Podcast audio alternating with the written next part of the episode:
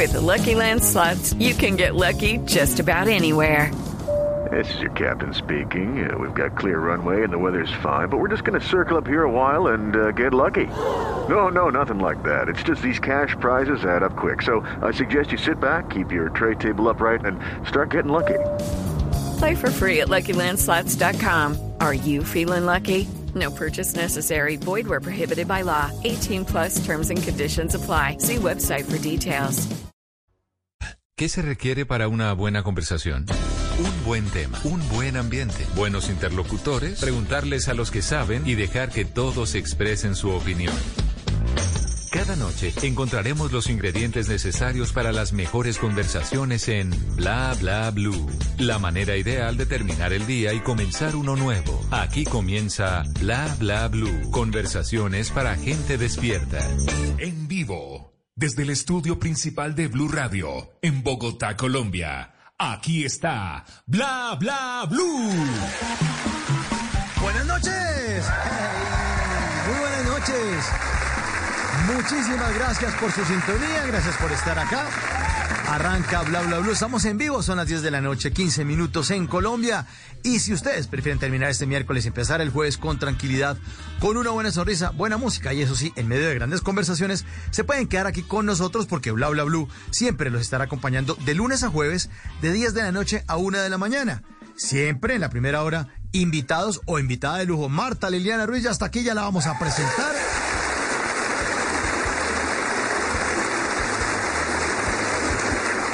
Pero después de las 11, hoy es miércoles de tutoriales radiales. Les tendremos instrucciones para renunciar y avanzar en todo, en el trabajo, en la familia, con la novia, con el tío, con la cola que lo tiene harto. Instrucciones para renunciar y avanzar con Alejandra María Ortega. Ella es speaker, escritora creativa, experta en marketing e innovación. Nos atiende desde México después de las 11.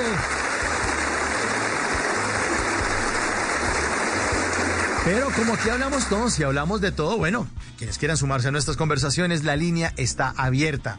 Si quieren saludar a nuestras invitadas, 316-692-5274. La línea de Bla Bla Blue. Aquí hablamos todos y hablamos de todo. Repito el número, 316-692-5274. Así que tendremos un super programa. Los vamos a estar acompañando hasta la una de la mañana. Ya estamos listos. Y antes de presentar a nuestra gran invitada, y como hoy también es miércoles de música de los años 90, se ilumina primero el escenario número uno de Bla Bla Blue para darle la bienvenida a Proyecto 1. ¡Bienvenidos! Definitivamente, esta canción es muy especial y ustedes han hecho que esto sea así. Con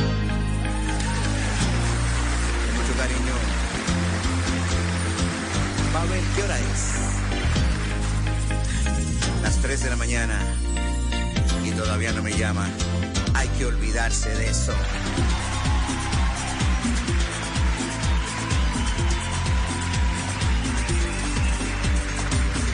...1993... ...y dice así... No puedo más, ya no sé qué hacer. No soy el mismo desde aquel aquel. Chicas aquí, chicas allá, pero ninguna que me llene de felicidad. Quiero llamarte, pero no estás. I wonder,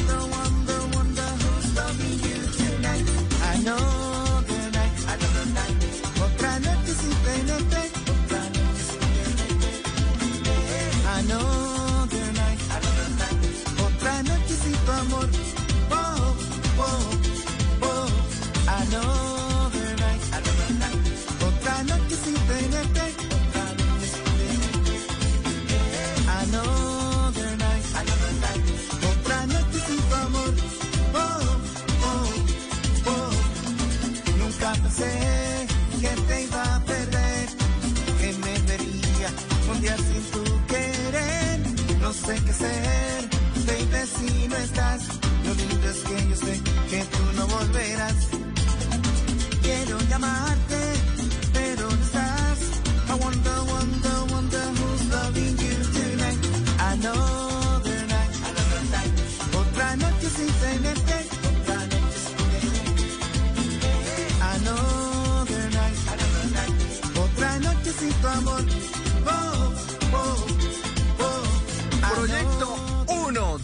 y seguro estuvieron de visita aquí en Bla Bla Blue en las noches de Bla Bla Blue. El 26 de septiembre pasado tuvimos aquí en vivo a Proyecto 1. Bueno, pero aquí tenemos Another Night, otra noche para presentarles a una mujer fantástica. Ella es Marta Liliana Ruiz. Bienvenida a Bla Bla Blue. Hola, hola Mauricio, hola a todos los oyentes de Bla Bla Blue. Ay, qué alegría tenerla de nuevo, Marta. Ha sido- estaba revisando los archivos eh, aquí de Bla Bla Blue. Vino hace un año, ¿no? Casi no vuelve, ¿no? Hace un año. No, no, no, pues ah, yo voy cuando me inviten porque lo paso, pero de lo mejor. Pero que yo no sé qué le hicimos. Aquí está, es que el, el 26 de, al 23 de noviembre del año pasado. Y hasta el año volvió. Ay, bueno. No, no, no, pero por favor no me vayan a invitar solo los noviembres. Mire, yo funciono todo el año. ¡Qué maravilla! Marta Liliana, usted funciona todo el año y siempre nos está sorprendiendo con todo lo que hace, con su creatividad, con sus shows, con su libro también hace un año y ahora su más reciente show, Más allá del caos, un espectáculo eh, musical, familiar. Háblenos un poco de Más allá del caos, Marta Liliana. Bueno, más allá del caos, ha sido el proyecto al que le he dedicado los últimos seis meses de mi vida. Un proyecto que de verdad la gente no se puede perder porque es una obra teatral, musical, familiar, interactiva e incluyente. Y lo más importante es que aquí la inclusión se ve en el escenario, porque eh, hoy en día es una palabra muy usada. Todo el mundo dice, ay, yo soy muy inclusivo. Entonces, pero siempre caen en lo mismo. Esta vez yo te voy a decir, comparto el escenario y tengo el honor de, de estar actuando junto a tres actores maravillosos que ellos como actores tienen una discapacidad física, cada uno de ellos tiene, digamos, eh, tiene una condición de discapacidad, pero yo hablo con ellos como actores. Son muchachos que se han preparado en escuela y están ahí interpretando unos personajes, además lo hacen de manera fabulosa. Ellos son eh, Juliana Galindo, eh, está también Alejandro Díaz Navas y un personaje que se llama Samuel. Es mi compañero de escena y ante este actor me le quito yo el sombrero porque me ha sacado lágrimas, me ha sacado carcajadas y la gente que va al teatro queda absolutamente enamorada de lo que lee. Qué maravilla, qué maravilla. Eh, Más allá del caos. Eh, ¿De qué se trata esta historia, Marta Liliana? Sin hacernos spoiler, no hacer spoiler porque después... No, ya pero la, para ya la nada. oímos. Mira, ¿Qué vamos? no, no, no, no, te voy a decir. ¿Por qué voy a? Más allá del caos es eh, la, una de las obras ganadoras de la beca Comparte lo que sabes de la Secretaría de Cultura. Mira, no es por nada, pero la puntuación era 100 y más allá del caos sacó 97. Entonces te imaginarás lo que es. Eh, una obra donde habla de un grupo de personas, de adultos mayores, que están en un hogar para ancianos y eh, el director del hogar para ancianos quiere probar que estos, estos adultos mayores pueden llegar a identificarse con chicos que tengan alguna condición de discapacidad y los invita. Y es cómo empieza la convivencia entre ellos y cómo descubren juntos que tienen todavía mucho que dar para la sociedad. Qué buena historia. Qué maravilla. Y empezó usted a escribir esta historia. ¿Con quién la escribió? ¿Usted solita, Marta Liliana? No, no, no, no. Esta historia no es escrita por mí. Yo la produje junto con Daniel Calderón y Juliana Galindo y es escrita por Ed Vega y de verdad los textos son preciosos. La música es de Alejo. Eh, no, mira, lo que yo pueda decir de la obra no lo digo ni siquiera yo, yo le tenía un amor, una fe y todavía se lo tengo obviamente, pero cuando va la gente, el comentario es no, nunca pensé ver esto en escena. Hemos tenido cuatro funciones y, la, en las cuatro funciones el público espontáneamente se levanta a aplaudirnos porque lo que se ha visto en escena es maravilloso. Aparte de eso, tengo tres cantantes líricos, la cosa más espectacular que cantan en vivo en el teatro. Y, y es una cosa de ensoñación donde la gente va y se sumerge en un sueño y adicionalmente las personas interactúan durante toda la obra porque al llegar entran a un grupo de WhatsApp y van a estar viendo una clase escena de lo que está pasando en escena. Eh, van a tener la oportunidad de mandarle mensajes a los personajes, de iluminar algunas escenas desde su WhatsApp, de escoger cómo quieren musicalizar cada cosa. Entonces es, es una, una locura. Eh, la gente tiene una cantidad de información durante la obra que, bueno, no, no pueden perderse ni un segundo porque van a tener que estar trabajando en función de la obra. Sí, qué maravilla. Daniel Calderón eh, del Teatro Deca, de Deca Teatro. De Deca Teatro, claro. Deca Teatro. Sí, estuvo aquí en Bla Bla Blue, nos estaba contando eso, de cómo se le ocurrió que uno podía hacer teatro interactivo, porque él decía siempre que uno va a empezar una obra de teatro, entonces la advertencia a todo el mundo, que apaguen el celular, que por favor, que se le ruega, y la gente no, no, no el celular. ¿No? Y Entonces aquí es, prenda su celular, y esté muy atento. Exactamente, exacta. Es eso, es, eso es una idea maravillosa de Daniel. Maravillosa. No, no, no. No guarde el celular. Téngalo en la mano porque puede interactuar con la obra. Entonces incorporaron también esto en Más allá del caos en Más Allá del Caos, sí. Y, y, te lo juro que lo que pasa en, Más Allá del Caos la gente no se lo espera. La gente dice, advierta que hay que traer Kleenex porque se meten tanto dentro de todo lo que pasa y como están formando parte, entonces lágrimas sacamos así como sacamos miles de carcajadas. Ay, qué bueno. Bueno, ¿en dónde estará presentando Más Allá del Caos? ¿Ya arrancó la temporada o va a arrancar? O cómo arrancamos temporada, arrancamos temporada y terminábamos en dos semanas en el Teatro Santa Fe, pero eh, ya nos alargaron, vamos hasta el 11 de diciembre, todos los domingos, 6.30 de la tarde en el Teatro Santa Fe, horario familiar, porque puede ir desde el más chiquito de la familia hasta el abuelo y la van a disfrutar igual. Y vamos a retomar el 22 de enero, también los domingos, 6 y 30 de la tarde. Así que no se la pueden perder, no se la deben perder porque eh, hoy, al final, la última frase de la obra, voy a spoilearla, es hoy la vida comienza a tener un sentido y la gente lo va a entender. Nos vamos a a, ¿cómo se podría decir? A cuestionar mucho porque a veces eh, uno dice, no, yo no tengo problema, yo acepto a todos los demás sin ningún reparo, pero después de ver más allá del caos, en pequeños detalles uno dice, sí, yo he discriminado. Y, se va dando cuenta y se puede identificar mucho con los personajes. Y, es, y es algo que uno tiene que llevar de manera consciente a todos sus comportamientos.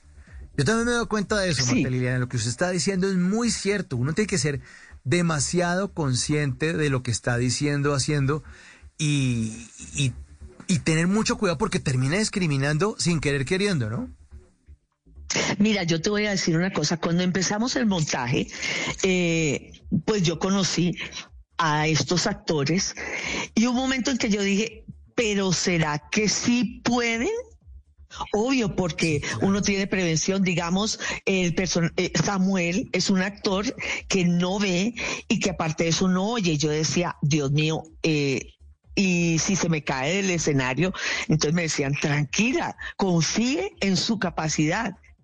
Hoy en día digo, perdón, discúlpeme, igual con Juli dije, ¿será que es necesario pregrabarla? Y ellos se reían y decían, no te preocupes, Juliana es actriz. Entonces yo digo, en algún momento dudé porque tenía alguna condición diferente a la que yo tengo, pero pues cada cual en su diferencia es hermosamente perfecto. Qué bueno. ¿Y Alejandro? Alejandro Díaz. Ah, no, ah, no, yo, el personaje de Alejo es lo más dulce y tierno del mundo. Además, me le quito el sombrero porque qué señor actor. Alejandro tiene la obra en su cabeza y sabe todos los diálogos de todos. Si alguien dice, ay Dios mío, ¿qué es lo que sigue? Alejo lo sabe.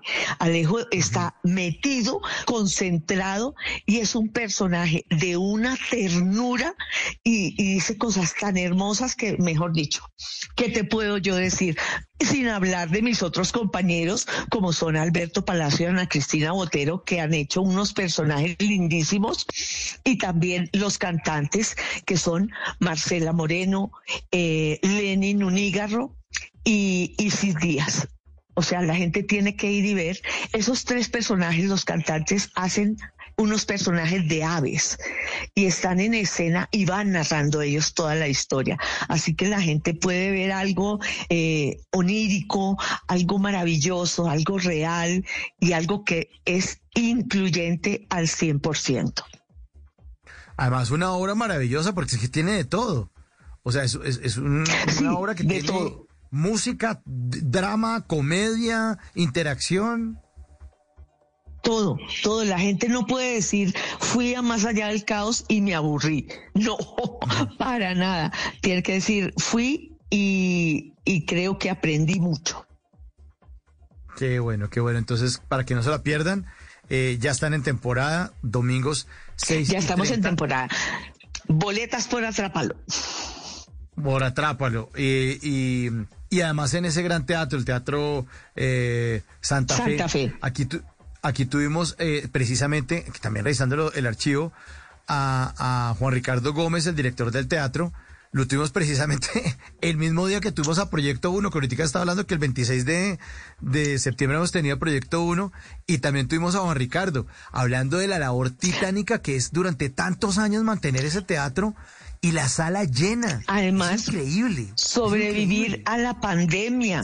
Mauricio, sobrevivir a la pandemia creo que, que solo lo hizo Juan. Yo llevo trabajando con él ininterrumpidamente 16 años y cuando nos llegó la pandemia yo le decía, Juan, yo creo que en un mes volvemos a abrir. Y él se reía y me dice, yo creo que esto va a ser mucho más largo. Y yo le decía, ¿cómo vamos a hacer? Me dice, todavía no lo sé. Mira, él inventó todo lo que había que inventar para poder tener ese teatro en pie y no cerrarlo. Hicimos el teatro online, él hizo también eh, unos podcasts maravillosos con un libro y, y, decía, no, hay que seguir trabajando, hay que seguir haciendo. Y nosotros salíamos en pandemia con permiso especial a poder hacer las funciones virtuales. Entonces a Juan hay que, hay que reconocerle todo porque le puso el pecho a la pandemia y hoy en día la sala de teatro Santa Fe sigue en pie y sigue llenando. Sí, sí, sí, sí. Y sigue sorprendiendo. Dice, y además mete de todo, porque hablábamos, mira, no solamente son las comedias, también hay dramas, hay musicales, hay mucho, mucho. Hay obras infantiles. Sí. No, y esa programación es maravillosa porque mira, él empieza los jueves con The Friend Zone, que es eh, impro. Los viernes tiene la función, que bien sea comedia o es drama. El sábado hace dos funciones diferentes y el domingo tiene la infantil y el remate de semana más allá del caos. Qué maravilla, qué maravilla. El Teatro Santa Fe en Bogotá, en la calle 57, queda muy cerca al eh, Estadio del Campín, calle 57 con 17, el Teatro Santa Fe. Calle 57, 17 13. 1713, para ser más exactos, para que no se vayan a perder. Exactamente. Las Palmas. Que digan no, exacto, que, que, digan ahí no llegue y pegadito a la iglesia del Divino Salvador. Más ah, indicaciones no podemos dar. Sí, exacto, ya. Ya si usted ya necesita más indicaciones, ustedes me quedan muy bobo y no perdido, pues ya, ya. Es que no quería ir. Es que no quería ir. Sí, ya. Es que no le dio la gana de ir. Bueno, Marta Liliana, estamos hablando hace un ratico de que usted eh, eh, vino en noviembre del año pasado. Me acuerdo que estaba lanzando su libro Conviviendo con Ackerman. Bueno, ¿Cómo, cómo, cómo, le fue con el libro? ¿Cómo le fue con este Ackerman? ¿Qué ha pasado? Mira, eh, ¿qué ha pasado? Con el libro me fue muy bien. La gente que lo ha leído eh, queda eh, muy conmovida tanto como con Más allá del caos, porque es un libro honesto. Ese, ese libro es como una guía, un mapa de ruta de todo lo que fue mi enfermedad enfermedad. Eh, hoy en día puedo decir que estoy libre de cáncer después de 14 meses de la cirugía. Estoy asistiendo a controles porque el cáncer es una enfermedad que en cualquier momento vuelve a aparecer. Entonces lo importante es estar controlándola, estar revisando que no haya el menor síntoma para, para atacar si llega en cualquier momento atacar eh, de inmediato, pero pues en el momento estoy libre, gracias a Dios. He recuperado en un 90% el habla, que era lo que los médicos no, decían que era imposible, pero pues es que para Dios no hay imposibles. Y trabajando, haciendo terapia. Entonces ahí a veces me, me toma el pelo la letra R, pero ya la puedo disimular. Hay una S que se me va de pronto. Y, y bueno, cuando me emociono y hablo muy rápido, entonces eh, se notan ahí las cositas, pero despacito puede pasar como desapercibido. Qué maravilla, Marta Liliana. Qué bueno, qué bueno. Y la vi también eh, hace un tiempo en su cuenta de Instagram, eh, Marta Liliana Ruiz Oficial, posteando una gira que se hicieron con las de Caliente Caliente.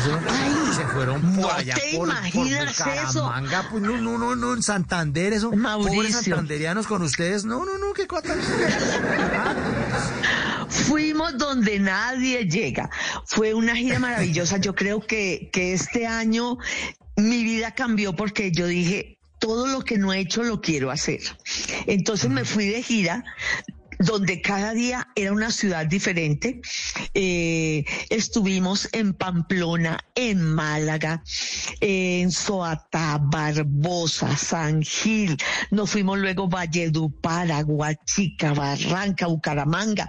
Fue, fue maravilloso. Llegamos, descansamos una semana y luego Cali, Popayán. No, paseamos por toda Colombia, pasamos delicioso, nos dimos un banquete de comida santanderiana, pero Eso me di cuenta. que no te imaginas. sí, nos dimos cuenta. Eh, nos ganamos unos kilitos de más. Vale la pena, ya, ya se están tratando de bajar eh, y ha sido buenísimo. Después de eso, llegué de la gira, hice una serie que se estrena el otro mes en Prime Video, que se llama Última Hora 2. Eh, una comedia entonces, eh, también estuve ahí. Eh, estoy haciendo una película, una coproducción española, colombo-española. que se llama La hierba del diablo, además, una película de terror hecha en Colombia. Uy, qué buena historia. Buenísimo. Sí. Buenísimo. Y, más allá del caos. Y más allá del caos. Ay, no, se están moviendo por todas partes y nos alegra demasiado tener esta noche para todos ustedes 1037 a Marta Liliana Ruiz aquí en Bla Bla Blue.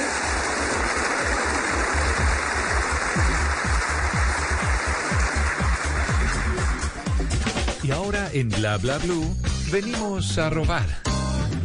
Muchísimas gracias. Venimos a robar Porque vinimos a robar, nos robamos cosas de Twitter, de Instagram, de Facebook, pero las arrobamos cada noche aquí en Bla Bla. A propósito, Marta Liliana, sus arrobas en las redes sociales, ¿cómo la pueden encontrar? encuentran en Twitter como arroba, eh, a ver, primero mi Marta no lleva H. Entonces me encuentra como arroba Marta L. Ruiz en Twitter.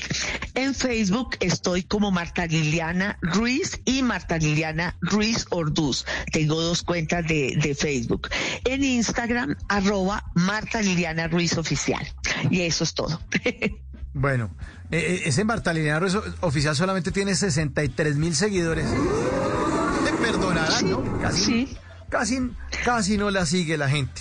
Bueno, ahí está. Venimos a robar porque vinimos a robar. Señora.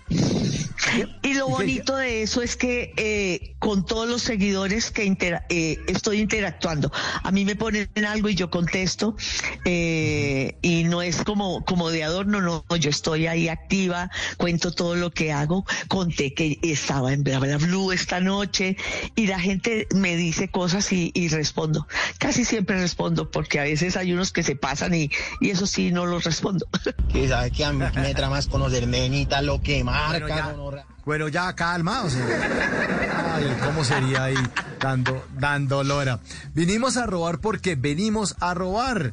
Arroba Ani Vázquez, Ani Velázquez en su cuenta de Twitter escribió lo siguiente, dice, me quiero casar para llegar a las 3 de la mañana borracha y con un pollito asado. Que el Ay, el que llegue con el pollito pero sin asado. Arroba misantropa5 escribió lo siguiente en la cuenta de Twitter de ella. Dice, si una estudiante hace prácticas en el consultorio de un oftalmólogo, ¿es su pupila? Es una pregunta muy, muy importante esta hora de la noche. Vinimos a robar porque venimos a robar. Arroba Jera guion al piso Meraki escribió lo siguiente. Dice, el problema es que no te amas a ti mismo, pero esperas que alguien más sí lo haga. Fuerte. Eso estuvo fuerte. Y esta última, arroba Franco Doris, en su cuenta de Instagram posteó una imagen en la que se lee un texto. El texto dice lo siguiente, dice, me paró la policía en la calle y me dijo, somos de drogas y narcóticos. Y yo les dije, yo soy más de roncito y cerveza, más bien. Venimos a robar, porque venimos a robar.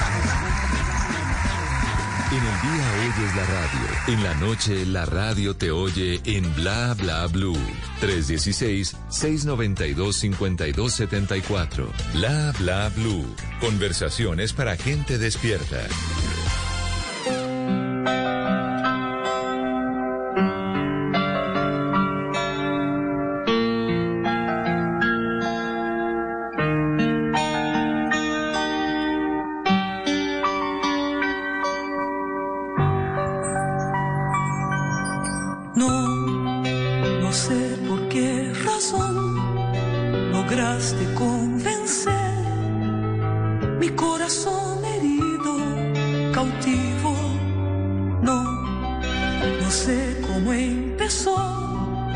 Llegaste así nomás, como un ladrón furtivo, bandido, y yo que me negué a querer por ti caí.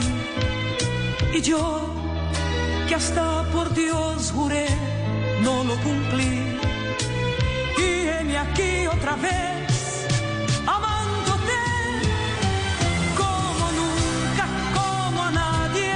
Pues esto para mí fue un himno en los años 80 porque salía Marta Liliana Ruiz en Amándote a las 10 de la noche Total. de lunes a viernes. Cadena 2 y grita uno, ¡empezó! ¡Mamá! Ay, ¡Empezó! tan ¡Ya empezó! bonito. No, lo máximo, lo máximo esta telenovela. ¿De dónde sacaste ese acetato? Ah, bueno, de los archivos bla bla blue. Claro. Ay, qué linda novela. Qué linda novela. ¿Sabes que hace poco encontré el cabezote y lo puse en mis historias? Ah, sí. ¿Y de dónde lo sacó? ¿De cuáles archivos? Eh, ¿De qué archivos? Bueno, encontré unos, unos CDs que bueno, tenía, había grabado en mi, en mi VHS en esa época, tenía unos discos de, de VHS y los pasé a CD y me encontré esos CDs y dije, ay, voy a compartirlos. Era Punch, era Punch Producciones, me acuerdo, en Era 1986. Punch, Producciones Punch.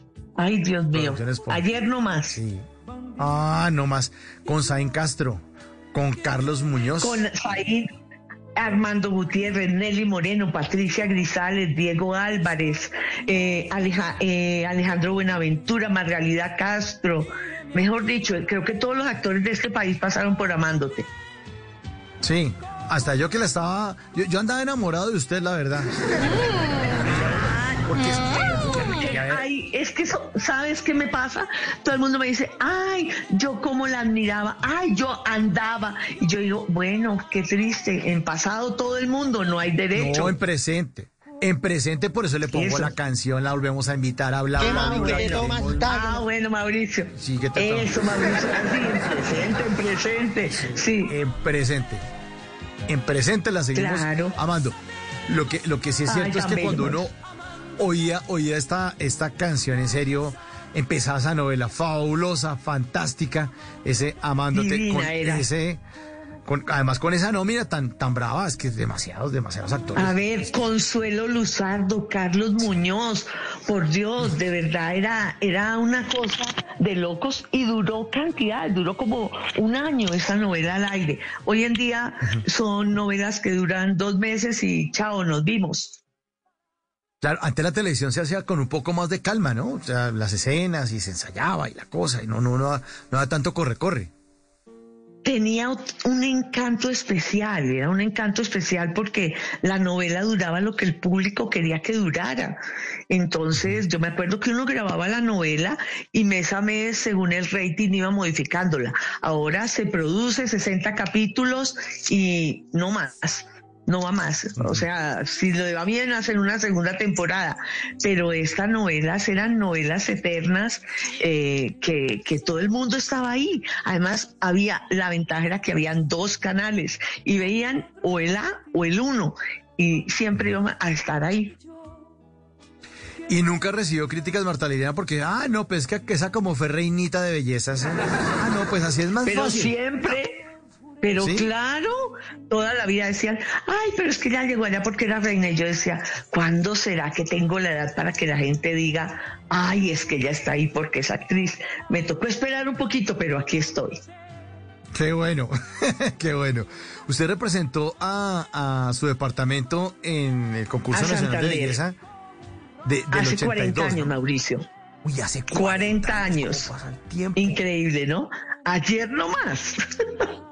No, pero pasa muy rápido el tiempo. ¿Hace 40 años ya? Sí, yo me acuerdo, de 40 señorita años. Santander, Marta Liliana Ruiz. ¿Cuál era su personaje preferido? Sí, ¿Siempre era señor. personaje preferido? ¿Le gusta Milán Kundera? Eh, ¿El personaje preferido es el Papa Juan Pablo II? Eh, por ahí, por ahí, yo creo, sí. ¿Sí? O la Madre Teresa de Calcuta. Calcuta, claro, es un clásico. Sí, y su vestido tenía canutillo y lentejuela también, eh, como todas las de la... Pero entonces, entonces, ¿cómo? Y, y en ese reinado también la pusieron a, a- a desfilar con esos vestidos que son armados.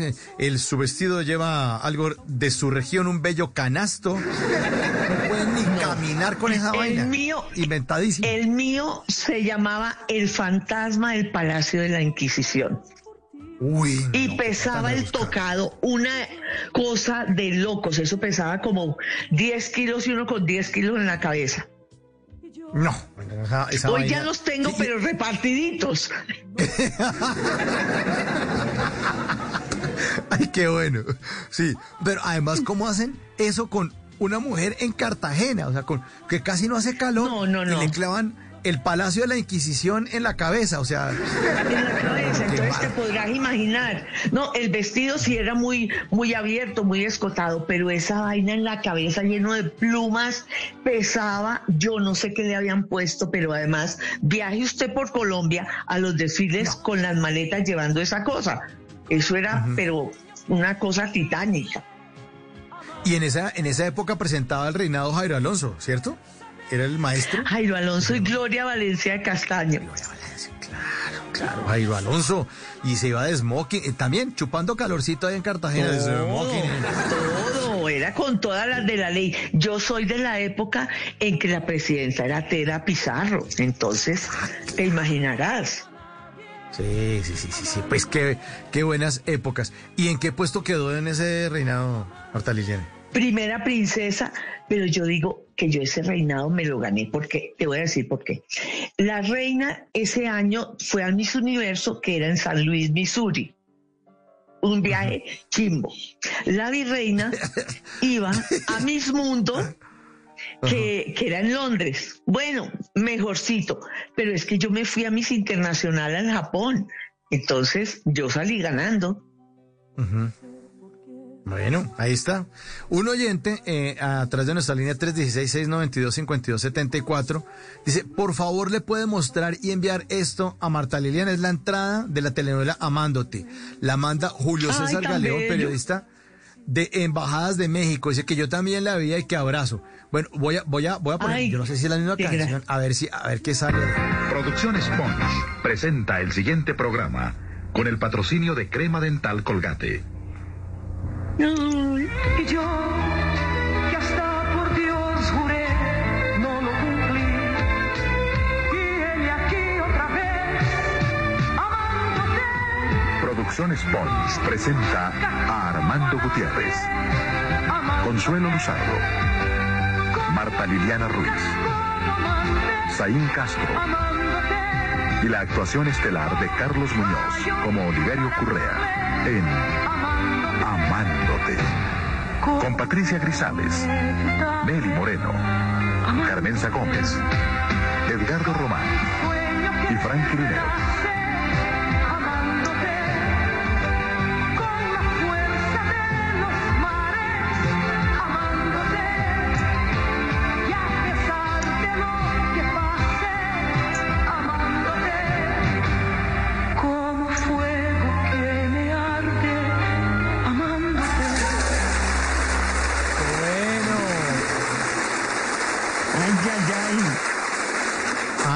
Qué bueno, qué bueno. qué bueno. Oyendo, oyendo el elenco, creo que solo la mitad seguimos vivos.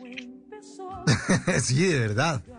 De verdad. Fue sí, pucha, está- preocupante, preocupante. Sí, eh, ya, ya nos fuimos de cuarta vacuna, ¿no, Marta Liliana? Dios mío, no, no, no, revacunados, revacunados. Pero mira, Edgardo, Frankie, Carlitos, Dios mío, qué susto. Otro mensaje, 1050. Mauricio, buenas noches, en sintonía como siempre es de Neiva Huila. Su oyente, su oyente eh, predilecto, José Albeiro Puentes. Y hoy con una reina de la televisión, siempre bella, Marta Liliana. Y le están mandando muchos piropos, Marta Liliana, esta noche. Ay, tan bonitos, tan bonitos. Qué gente tan linda.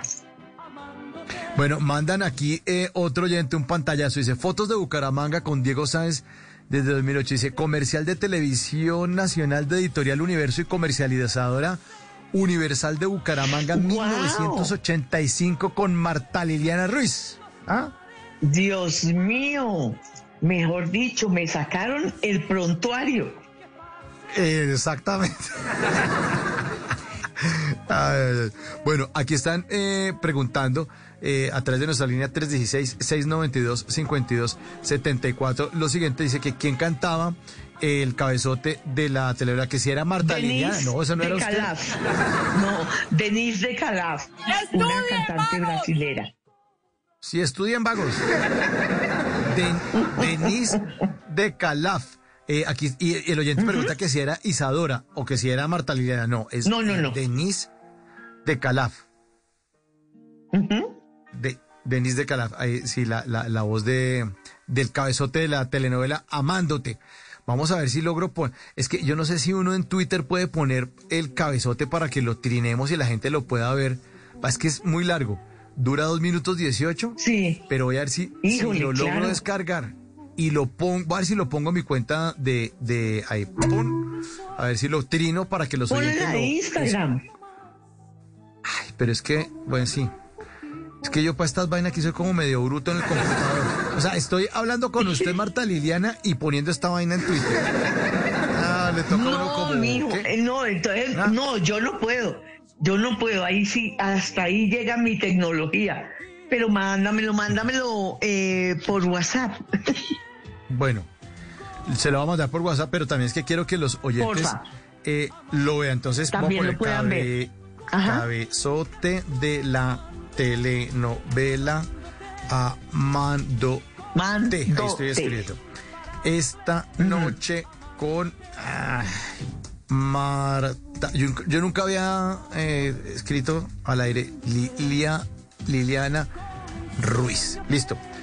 En mi Muy cuenta, bien, entre el Quintero, numeral bla bla blue, entre el Quintero, ahí, entre el Quintero, Mauricio Quintero, en Twitter.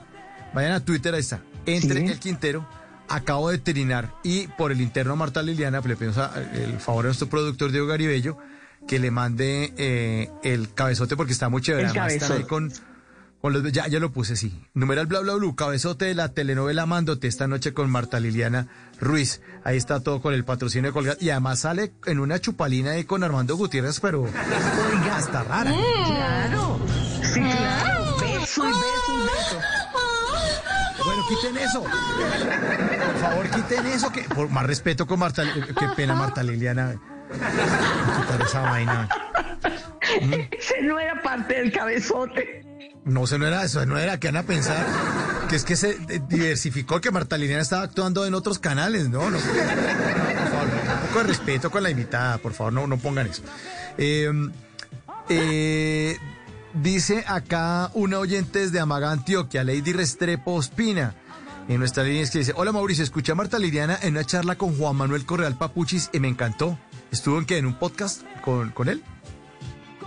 Eh, yo he tenido mil charlas con papuchis eh, privadas y también mil charlas porque cada vez que, que se acuerda a mí me invita al- a hacer algún en vivo con él. Ajá. Pero, pero le invita cada año como yo, o si él sí es más seguidito, más. Él me invita más seguidito, imagínate. Ah, sí. Ah, bueno, y ya cuando no es él, es Carolina, su esposa.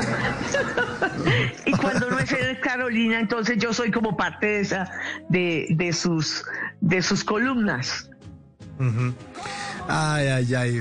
Siempre tan activa Marta Liliana Ruiz. Bueno, ese es el plan para el, el fin de, de- de año. de- hasta el 11 de diciembre va a estar entonces en temporada 11 de más diciembre, allá del caos. en el Teatro Santa y Fe. después, Teatro Santa Fe, después retoman el 22 de enero.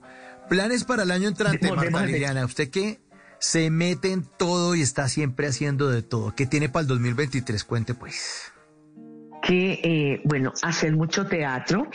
Eh, obviamente vuelve caliente, caliente. Eh, cumple 15 años mi obra de teatro Las Ejecutivas. Va a volver. Eh, espero hacer cine.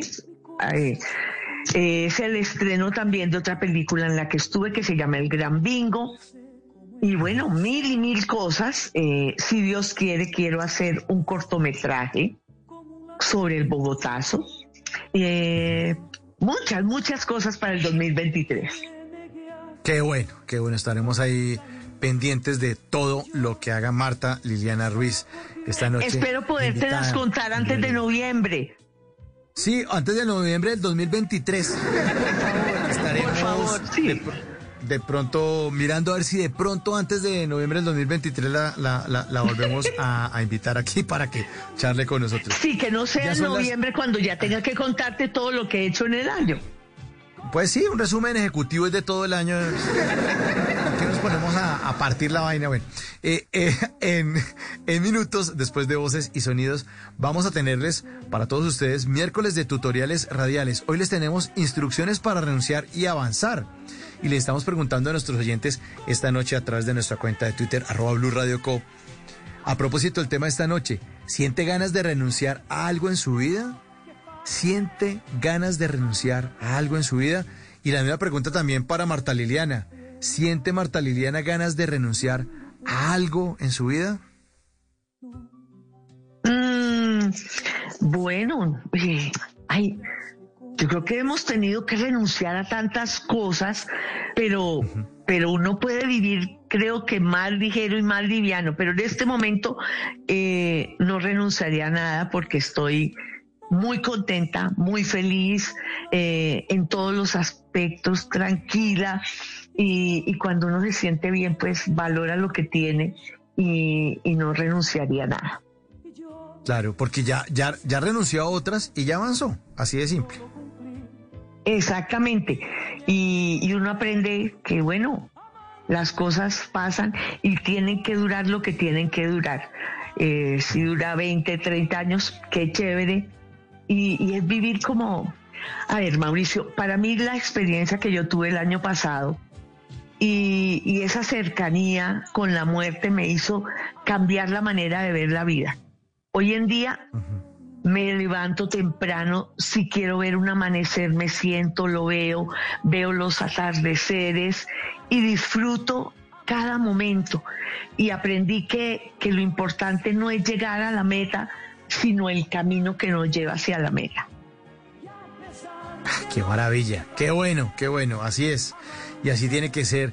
Y seguramente eh, por eso usted irradia tanta energía y tantas buenas vibraciones que seguramente a muchos oyentes le están llegando a esta hora en Bla Bla Blue. Pues Marta Liliana, recordarles a todos los que están en Bogotá y los que también tienen planeado estar de aquí al 11 de diciembre en la capital del país, la obra Más allá del caos, para que se programen y no se pierdan esta gran producción. Bueno, mi invitación es para que nos acompañen Teatro Santa Fe, Más allá del caos, una obra incluyente, musical, familiar, interactiva, con grandes actores, con una producción de Deca Teatro, Arte Incluyente Colombia y Petruma, dirigida por Daniel Calderón, escrita por Ed Vega, con un reparto único y yo les garantizo que lo único que no va a pasar en esa obra es que ustedes se vayan a aburrir. No va a pasar. Así de sencillo. Al contrario, van a salir eh, renovados, con el alma enorme, porque el alma se crece cuando van a ver más allá del caos. Y yo diría que es una obra que la gente está obligada a ver. Pues Marta Liliana, queremos agradecerle su visita eh, anual, porque toca hablar así. habla, habla, habla. No, mentira, vamos a, a- a tenerla en cuenta para, para que sea por lo menos semestral, Mauricio, que sea por lo menos Por semestral. menos semestral. Bueno, Marta Liliana, muchas gracias por estar esta noche con nosotros.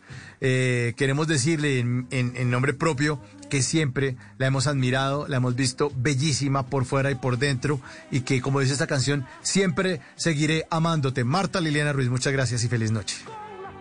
Muchas, muchas gracias a ti. Marta Liliana Ruiz en Bla Bla Bla.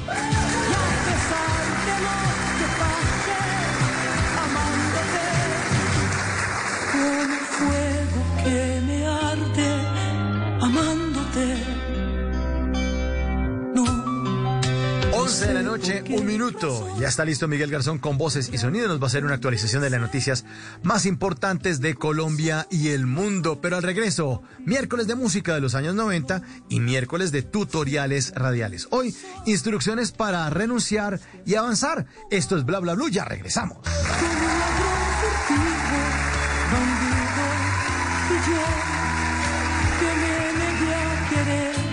Por ti caí. Yo que hasta por Dios juré, no lo cumplí. En las noches la única que no se cansa es la lengua.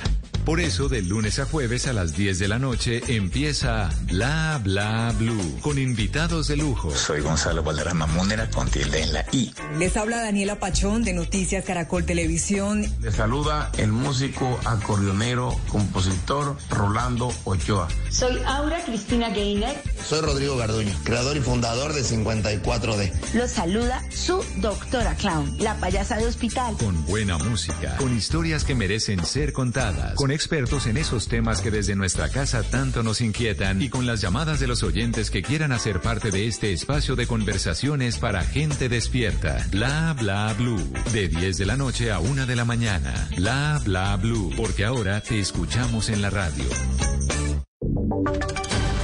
Voces y sonidos de Colombia y el mundo en Blue Radio y bluradio.com. Porque la verdad es de todos.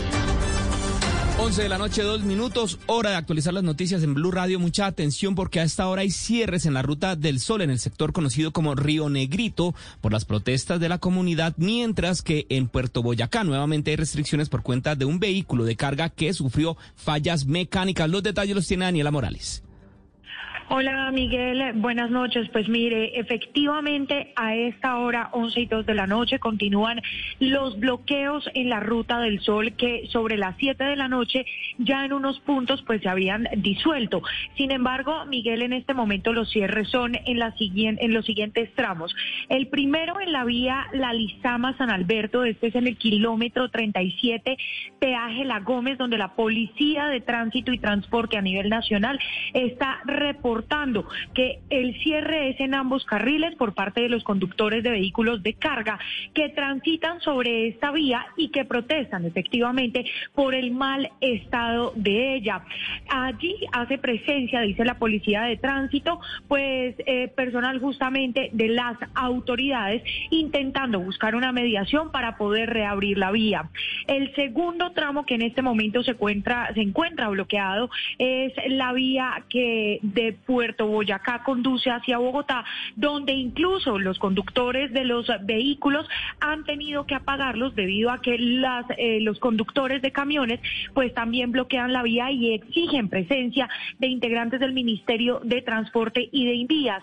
Y finalmente, en el sector del, Magdalena Medio, conocido como dos y medio, el bloqueo fue disuelto, Miguel, pero hay un paso obstaculizado porque uno de los camiones que iba pasando sufrió una avería mecánica debido justamente al mal estado de la vía. Pues esta es una noticia en desarrollo debido a que eh, a esta hora continúan justamente los bloqueos por parte de los conductores.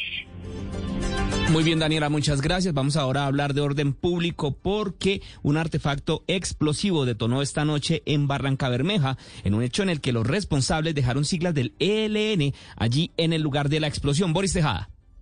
Así es, Miguel. A esta hora las autoridades hacen presencia en la empresa Ismocol de Barranca Bermeja, ubicada en la calle 72 del barrio La Libertad, donde explotó un petardo que al parecer sería por retaliaciones por no pago de extorsiones. Igualmente, dejaron siglas alusivas al grupo ilegal ELN. El ruido se escuchó en gran parte de la ciudad, generando pánico y preocupación en los habitantes del puerto petrolero. Según testigos del hecho, varios agentes de la SIGIN que viven cerca reaccionaron de inmediato y se presentaron disparos y hubo un capturado, aunque las autoridades aún no entregan un parte oficial de los hechos. Con este episodio ya son dos los casos presentados en la ciudad en menos de 10 días en los que se presentan atentados contra empresas contratistas de la región santanderiana. En el lugar hacen presencia la policía y el ejército buscando pistas que permitan dar con los responsables de este hecho delictivo.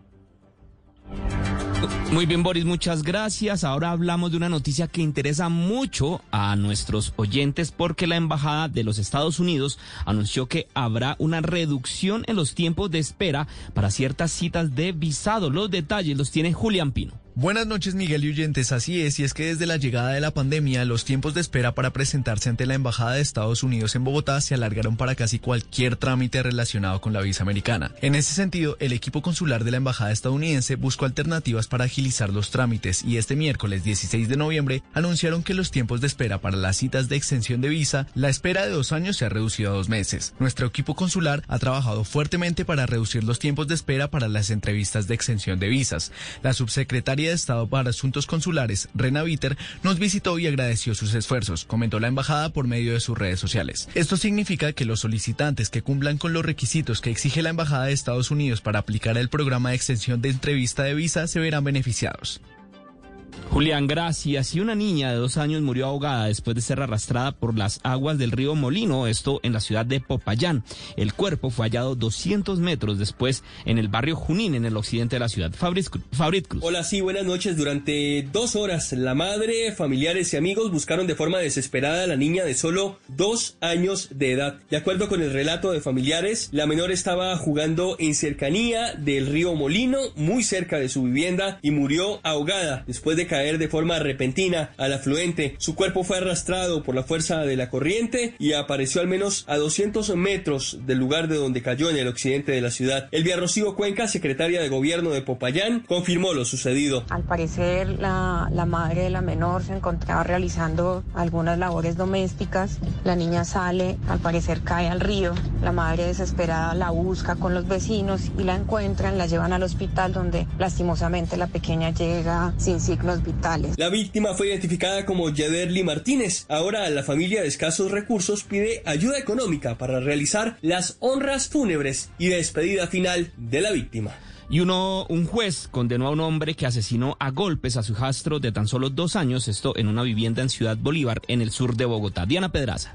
La Fiscalía imputó al procesado de los delitos de homicidio agravado en concurso con violencia intrafamiliar agravado. Esto por el hecho ocurrido el 8 de julio del 2021, cuando el menor de dos años murió a causa de una fuerte golpiza propinada por el hombre que sería su padrastro. De acuerdo a las pruebas presentadas por la Fiscalía, el condenado maltrató en varias oportunidades al niño, afectando sus órganos vitales hasta causarle la muerte. La evidencia física recaudada comprobó que el niño también presentaba un cuadro de desnutrición en el momento de su deceso. El próximo 16 de diciembre, el juez convocará una audiencia pública en la que determinará la pena que le será impuesta. Por ahora, el hombre se encuentra recluido en la cárcel de máxima seguridad de Cómbita, Boyacá. Y finalizamos con información internacional porque Corea del Norte disparó esta noche un misil balístico no identificado, según informó el ejército surcoreano en el más reciente ataque de una serie récord de lanzamientos. Son las 11 de la noche, 9 minutos. Hasta acá esta actualización de noticias. No se les olvide que todos los detalles los encuentran en www.bluradio.com. Continúen con Mauricio Quintero y bla bla blue.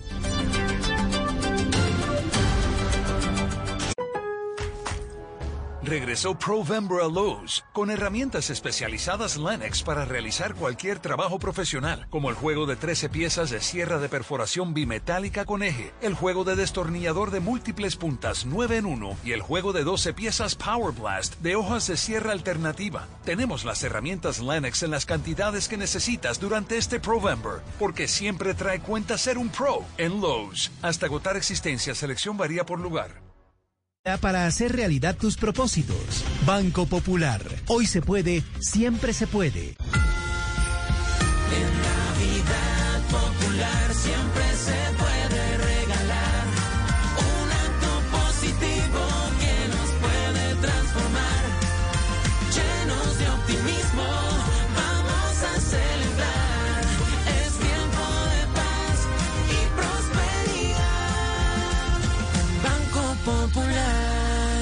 Feliz Navidad. Si es opinión. ¿Cómo está el gobierno atendiendo las emergencias del país? Este intento con las juntas de acción comunal suena extraño, pero tiene algunas cosas positivas. Si los problemas son locales, hay que ir a la comunidad local. La preocupación que hay sobre las juntas de acción comunal en materia de, de uso de los recursos realmente no es muy fundada, porque si alguien tiene control comunitario del manejo de los recursos, son esas comunidades. Esas juntas están acostumbradas a manejar recursos y las comunidades a fiscalizarlos. Si es humor. No vengan a estropear los derechos humanos de mi alegría con el Mundial de Fútbol de su amargura. Y mucho menos hoy, que vengo más tenso que Felipe Zulet jugando la verdad o se atreve con Daniel Quintero. Póngase a joder para que vea que lo que cuento de usted. Voz Populi, de lunes a viernes desde las 4 de la tarde. Si es opinión y humor, está en Blue Radio, la alternativa. En las noches, la única que no se cansa es la lengua.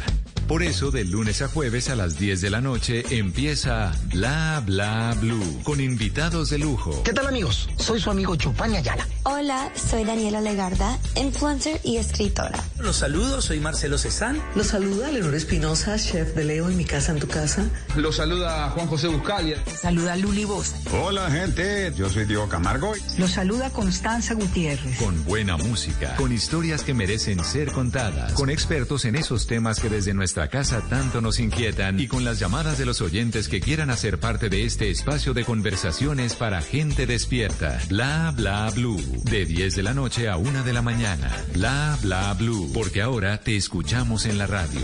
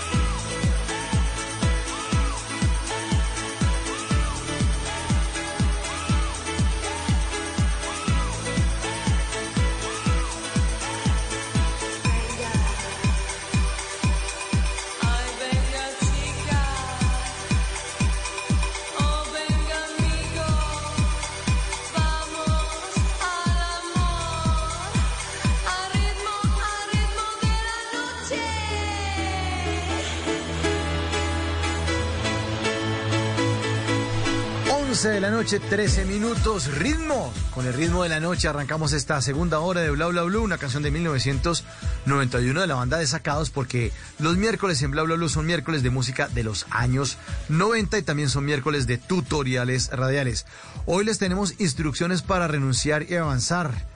Así que le damos la bienvenida a Alejandra María Ortega, es speaker, escritora creativa, experta en marketing eh, e innovación y además es una gran conversadora y gran amiga de Bla Bla Blue. Alejandra, muy buenas noches.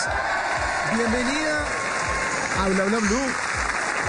Buenas noches, Mauricio, ¿cómo estás? Qué gusto, qué gusto oírte. De todo lo que me dijiste, lo, la, mi parte favorita es la gran amiga de Bla Bla Blue. Eh, la gran amiga de Bla Bla Blue. Eh, se fue a vivir a México, se casó, ahora va a tener bebé. No, eso es llena de noticias este año. Debo decir que eh, puede ser que muchas personas que, que nos están oyendo ahorita y que me conocen no sabían, pero me encanta como les hemos contado que estoy esperando un bebé. De una vez. Y si la Hoy quieren fue ver, que la primicia, en- primicia. Métame el boletín de última hora. De, de- cortinilla de última hora en la la noticia. Sí, me encanta, Bueno, Alejandra, me encanta. Para que, para que los oyentes la sigan en sus redes sociales, antes de que arranquemos con el tema, ¿cuáles son sus redes sociales? Sí, invitadísimos todos a arroba Alejandra María Ortega en Instagram y Alejandra María Ortega en LinkedIn. Digamos que son las dos eh, redes sociales que más manejo para todo esto. Bueno, qué bien, qué bien. Ahí la pueden seguir entonces. Alejandra María Ortega, todo pegadito. Solamente Sí. tiene 11 mil seguidores, no, nada menos y nada más que Instagram, porque ella escribe, habla, canta, actúa y además es gran amiga de Bla Bla Blue y hoy trae un mensaje muy bonito para todos los oyentes esta noche. Instrucciones para renunciar y avanzar. Y no solo en la parte laboral, sino en todo, ¿no? Hay momentos que uno Todo, bueno, es que... ya, no más. Exacto, yo creo que ese es el, el mensaje más importante y es lo que a mí siempre me gusta cuando comparto los mensajes con las personas. Hay palabras que uno se lleva a lo laboral o hay palabras que uno se lleva a lo sentimental y que realmente aplican para todo. Y en este caso es la renuncia, que me encantó cómo definimos hablar de esto a partir de, de, de un escrito, incluso algo poético sobre renunciar y, y lo que significa renunciar eh, que quiero, que la idea es que hoy cuando terminemos de charlar tú y yo les pueda cambiar un poquito ese, ese concepto, esa definición de renuncia que tenemos todos hoy en día. Yo pensé, yo pensé que me decía que cuando terminemos de charlar usted iba a renunciar y no iba a volver a... No, cuidado, no, no, hombre. No, tampoco. No, no, no. No, no, Esa no. Esa no. No, impulsivamente no. Bueno, muy bien. Queremos que esté también muchas noches aquí en Bla Bla Blue. Bueno, eh, ¿por dónde arrancamos? ¿Por dónde abordamos este tema? Yo aquí tengo papel y lápiz, voy a tomar nota de todo lo que usted diga. Eh, Aleja, a ver qué hacemos con esto de Me renunciar encanta. y avanzar. A ver, ¿cómo es? Bueno, sí, justo antes de, de darles como tres instrucciones, tips o lo que sea y mensajes para renunciar, me parece súper importante poder aclarar primero que eh, es algo que acabo de, de sacar hace poco de un libro que leí que se llama El sutil arte de que te importe un carajo de Mark Manson. Eh, recomendado. La verdad, no es un libro, no le daría el 10 de 10, pero sí diría que tiene unos mensajes interesantes y uno de ellos que lo dan a través de ejemplos para que todos empecemos como a, a darle un contexto a la renuncia es, uno realmente no sabe lo que quiere, o sea, uno no sabe qué tanto quiere lo que supone que quiere hasta que acepta las cosas que va a tener que hacer para conseguirlas. Y entre esas cosas que hay que hacer para conseguir las cosas, hay que renunciar a muchas cosas. Entonces, eh, este señor decía que realmente descubres que tanto quieres algo cuando entiendes a todo lo que vas a tener que renunciar para conseguirlo. Y me parece un mensaje importantísimo porque hoy en día la sociedad está acostumbrada al conseguir y conseguir y conseguir y tengo esto y tengo esto y voy por esto y ahora me falta esto. Pero muy poca gente habla de cuando yo decido ir por algo, ¿qué es eso por lo que ya no estoy yendo? ¿No? Como esos, esos intercambios que hacemos. Entonces, importantísimo. Les doy un ejemplo. El ejemplo para que lo traigamos a la vida eh, cotidiana, ¿no? El, el fit, quiero mi cuerpo completamente fit y espectacular, eh, como ese que veo en las redes todos los días. Ok, listo. Y vas a renunciar a tus fiestas de viernes en la noche, y vas a renunciar a tus antojos, y vas a renunciar a los dulces, y vas a renunciar a tiempo que tienes que dedicar en el gimnasio, ¿no? Entonces, cada uno de los que nos está oyendo hoy sabrá qué es eso que quiere, pero que no ha hecho, porque las renuncias que trae consigo son bastante grandes. Creo que con esa introducción es clave que todos contextualicemos la renuncia. Buenísimo, claro. Es decir, que tenga uno un objetivo que lo esté jalando también. Y diciendo, bueno, pues claro. tocó. Pues tocó. Claro. Porque qué más. Exactamente, o sea, no, eh, la renuncia no es, eh, y, y, ahí puedo entrar a, a, a, mi primer consejo, digamos, a esta primera instrucción, que es, hay que retirar el ego al momento de tomar la decisión de una renuncia. Eh, hay que sacar el ego de la ecuación porque la sociedad está acostumbrada a, a, entender la renuncia como un fracaso, ¿no? Ay, es que como yo dije que iba a hacer todas esas cosas y si ahora no las hago y entonces solamente hago dos de las cinco cosas que iba a hacer, pues ya soy un fracasado, ya no serví para esto, me defraudé a mí mismo, ¿no? Y defraudé a los demás por renunciar. Pero es que se nos olvida que la renuncia es un acto completamente voluntario. O sea, si uno busca la definición de renunciar en el diccionario es un acto voluntario, una decisión que se toma por un beneficio que se va a obtener.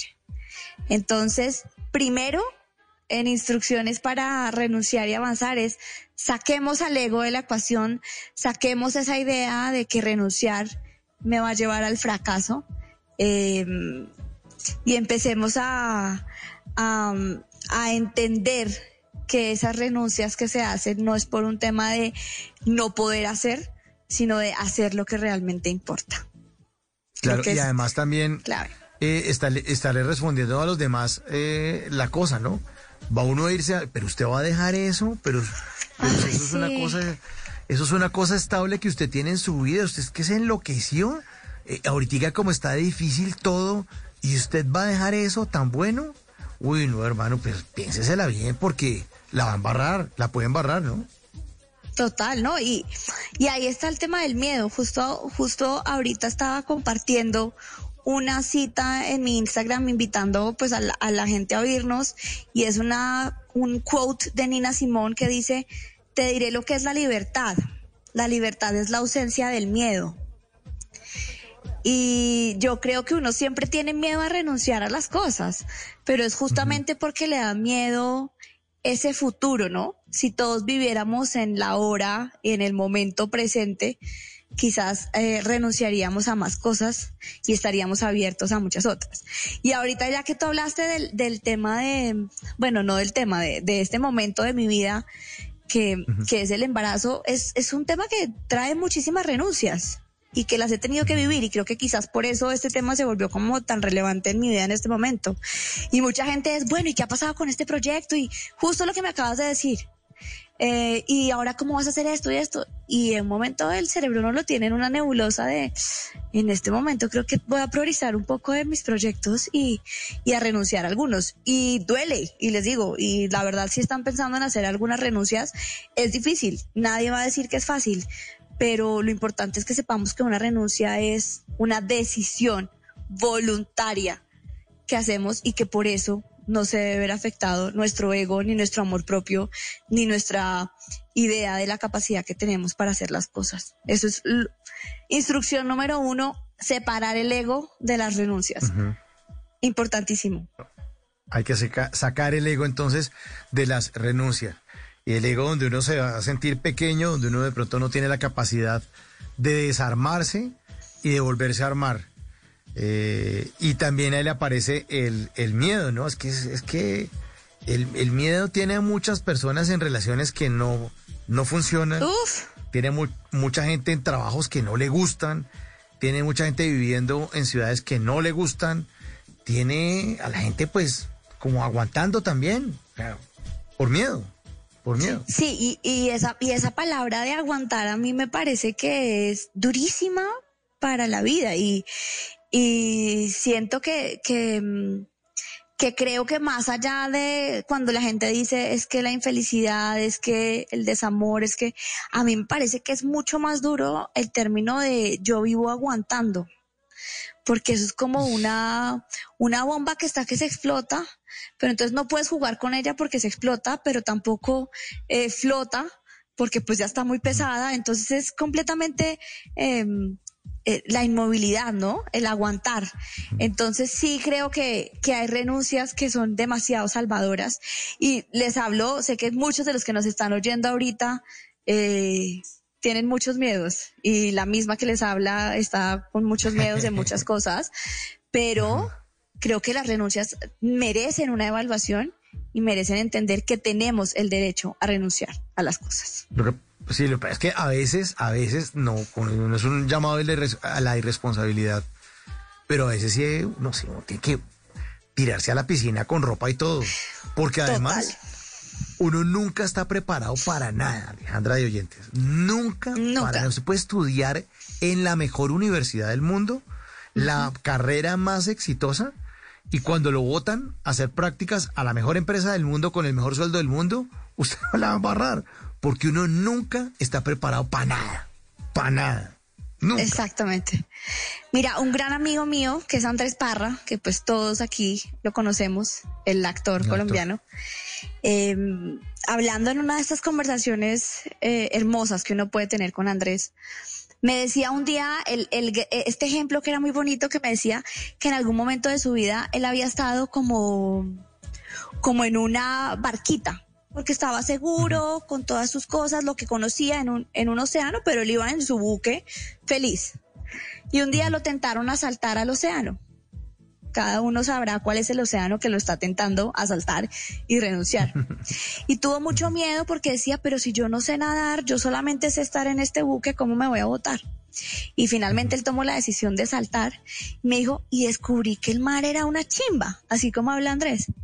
Y resulta que hay muchos animales y muchos peces y muchas cosas diferentes al buque que yo conocía en el que me había montado y soy más feliz en el océano que en un buque. Entonces, a mí me encantan esas metáforas para la vida porque la verdad es que uno está tan acostumbrado a lo que conoce que se pierde cosas que muchas veces pueden ser mejores. Sí, y, y a veces pasa que uno dice, yo por qué no me fui antes de esto? O sea, yo, qué estaba haciendo acá? O sea, ¿cuál fue la demora? Tocar saltar hace mucho tiempo. A propósito de eso, encontré una, una, un post que puso hablando de esto Andrés Parra en su cuenta de Instagram el 24 de julio, donde está hablando precisamente de eso y con su manera simpática eh, y, fresca, eh, les dice a sus seguidores esto, oigan ustedes. Aquí está. Bueno, hoy tenía muchas ganas de, de dirigirme a, a toda la gente que en este momento pueda estarse sintiendo completamente estancada. Yo creo que todos alguna vez hemos estado ahí y hoy vengo a decirles, marica, no va a pasar un culo. De verdad, cuando uno se lanza al abismo, el universo tiende una red y no pasa nada. Pero uno como que se queda... O sea, uno, uno, uno el miedo no lo deja, maricas. Entonces yo hoy quiero como decirles, huevones, no, no, no pueden dejar que sigan pasando así los años, maricas. La gente que está mamada en el trabajo que tiene, la gente que está mamada en el matrimonio que tiene, en la relación que tiene, en la forma en que está viviendo la vida, huevones, no esperen más tiempo. No vale la pena. No cumplan, huevones, 80 años dándose cuenta que hubieran podido hacer algo hace Marica, hace 40 años y no lo hicieron, huevón. La resignación es muy hueputa. Uno sabe ya, ¿me entiende? Uno sabe, uno sabe que uno ya no quiere estar ahí. Uno todos los días se levanta y dice, yo qué sigo haciendo aquí, yo qué sigo haciendo aquí, yo qué sigo haciendo aquí. Muchas veces le pasa a uno eso en la vida y uno sigue, marica, y es un miedo paralizador. Bueno, ahí está eh, Andrés Parra en su estilo, como dice usted, Aleja, sí, sí. hablándolo. Es una maravilla, síganlo. Soy Andrés Parra, lo pueden ver en Instagram. El post es de julio 24. Si quieren, eh, dura nueve minutos. Obviamente no estamos aquí hablando con Alejandra María Ortega esta noche en estas instrucciones para renunciar y avanzar. Bueno, ahí, ahí lo, lo, lo puse porque, porque usted lo citaba, Aleja. Bueno. Sí, sí, no. ¿Para dónde yo más feliz. seguimos? bueno, entonces para- después de ¿dónde que uno saca el ego de la ecuación y, a- Sí. y ahora aterrizándonos más, pues a entender que cada uno de nosotros realmente es el CEO de la vida. Yo sé que eso suena a historia de libro de superación o, o como quieran, pero a mí sí me gusta pensar en que sí, uno realmente sí tiene que ser su manager. O sea, eh, estar en la capacidad de tomar decisiones. Entonces no es simplemente que estemos aquí Mauricio y yo diciéndoles anímense, eh, ya listo, renuncien, porque las renuncias son estratégicas. Entonces, en la instrucción número dos para renunciar es entender qué tanto me está costando aquello a lo que renuncio. ¿Y a qué me refiero? ¿Cuánto tiempo estoy invirtiendo en esto que estoy renunciando? ¿Cuánta energía me está llevando? ¿Qué tanta de mi creatividad se- me está quitando? Mi salud, salud física, salud mental, que eso pasa mucho también en las relaciones, Claro. como, de- como decíamos ahorita, o sea, ¿qué, ¿qué tanto me estoy perdiendo, no? Porque cuando yo sé qué es lo que me está costando esto a lo que estoy pensando renunciar, voy a poder empezar a pensar qué podría hacer con ello en vez de seguirlo invirtiendo en esto. Eh, Mark Manson también habla, por ejemplo, cuando decidí empezar a escribir mi libro sobre creatividad, tuve que renunciar a muchos otros proyectos de creatividad que tenía porque quería que toda esa energía y toda esa creatividad se la consumiera este proyecto. Entonces pensemos en eso, en las relaciones de pareja. Está el tiempo, está mi salud. ¿Qué pasa si yo retiro este tiempo que estoy tratando de salvar esta relación y la enfoco en salvar mi relación conmigo mismo, en salir, en buscar otras opciones? ¿Qué pasa si, eh, si mi energía ya no la gasto en esto, sino en otras cosas? Porque lo decía lo de que somos managers de nosotros mismos porque al final somos recursos, tenemos recursos y los recursos son nuestro tiempo, nuestra energía, nuestra salud, nuestros deseos. ¿Qué hago con todo esto, no? ¿Cómo muevo esto? Así que es súper importante entender por qué estoy haciendo esa renuncia y qué es lo que me está costando para decidir a dónde voy a destinar eso, ese tiempo, digámoslo así, que ya no voy a tener en eso. Eh, Claro, es clave, es menciona- clave. Menciona, Aleja, usted una cosa importantísima, es el tema del tiempo. Porque digamos que uno se gane la lotería y uno recuperó una plata, o recuperó, pero es que el tiempo que hace uno con el tiempo que uno desperdició, ¿cómo lo devuelve? No lo puede comprar. O sea, ¿cómo, cómo eh, com- compra uno en, en los minutos en la calle, minuto celular, a 200, 300 pesos. Pero eso es distinto. Pero es que uno el tiempo no lo puede comprar. ¿Cómo va a comprar usted el 2013? ¿Cómo va a comprar el 2019? ¿Cómo lo compra? ¿Ya pasó? Es, eso del tiempo a mí realmente me impresiona porque si es el recurso no renovable por el que más sufro realmente. Y hace poco ponía, ponía también en mi, en mi, en mi Instagram eh, un tema de, les conté a, le conté a la gente que llevaba mucho tiempo sin tener un día en el que no tuviera horarios para las cosas, ¿no? Yo normalmente tengo una rutina, pero es milimétrica. Desayuno de tal a tal, me baño de tal a tal, reunión tal a tal, o sea, no tengo un segundo, todo es mi reloj y yo. Y cuando por fin tengo un día sin mirar el reloj, es, eso para mí es un lujo. O sea, tener, poderte dar la opción de, de no mirar el reloj o de decidir cómo administrar tu tiempo es un lujo. Entonces, si nos está costando nuestra posibilidad de administrar nuestro tiempo, está siendo muy costoso. Muy costoso. Carísimo, carísimo. Carísimo. Carísimo, y carísimo, tan caro que no hay plata para pagarlo. No, no, no existen millones, los millones del el dueño de Tesla. Con eso no se puede pagar el 2019 o marzo del 2019 que usted lo perdió. O agosto del 2022 que lo perdió. Los 31 días perdidos no se pueden comprar. No se o los volver. años, ¿no? Porque hoy en día, como, como la vida se está ampliando, ¿no? Que los, los 30 son los nuevos 20 y los 40, y me encanta esa mentalidad. Yo quiero tenerla eh, desde hacia a mis 50, pero decir que estoy en mis 30 y maravilloso. Pero por esa misma idea, la gente se está acostumbrando a aplazar mucho más las cosas. Porque, Mm, ah, no, como me queda tanto tiempo, pues cuando ya, ¿no? O esperar a que todo esté listo para. Nunca nada va a estar listo. Vengo Nunca. del futuro a decirles que nunca nada va a estar listo. Nunca, Eh, nunca, nunca. nunca. Uno, no- uno Entonces- nunca está listo, lo que yo decía hace un rato, ni para trabajar en tal sitio, ni para casarse, y usted que va a ser mamá, para tener hijos. Tampoco. Nadie está listo para tener, no hay una instrucción, le pueden dictar todos los cursos que, que el bebé va a llorar, que. No, no, Alejandra Ortega no está preparada para ser mamá. Exacto. Y está embarazada, punto. Exactamente. Y punto. Exactamente. Así es. Y esa decisión se toma porque, y, y espero que lleven este ejemplo a, a sus vidas en, en esa decisión que están esperando tomar, y es, tú te vas a un futuro en unos años y dices, yo me voy a haber arrepentido de no tomar esa decisión. Si la respuesta es sí, me voy a arrepentir en unos años de no haber tomado la decisión, por favor háganlo ya. O sea, aprovechen la juventud en la que están para hacerlo y ya después miraremos qué hacer.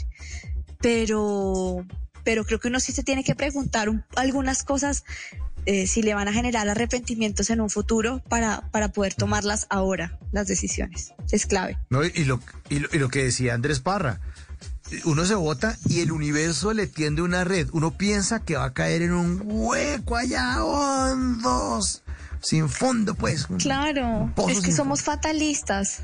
Y somos, somos. El- realmente el ser humano es, es, es más fatalista que, que positivo porque siempre eh, hay algún instinto de, literal también del cerebro a llevarnos es a la protección. ¿Cómo me protejo? ¿Cómo estoy listo para el escenario malo? Por eso es que existen hoy en día tantos libros de ¿y qué pasa si sí funciona? ¿No? Casi nadie se prepara cuando tú ves una, las sucursales de riesgos, por ejemplo. Existen sucursales de riesgos, pero ¿existen sucursales de éxito? ¿Qué pasa si todo sale bien? No, a mí nadie me ha dicho qué pasa si todo sale bien. Yo solo sé qué pasa si todo sale mal. Sí, el plan Y B. así el plan funcionamos. C. Sí. Exacto. Así funcionamos. Entonces, eso nos hace estar un poco más lejos de la opción de renunciar.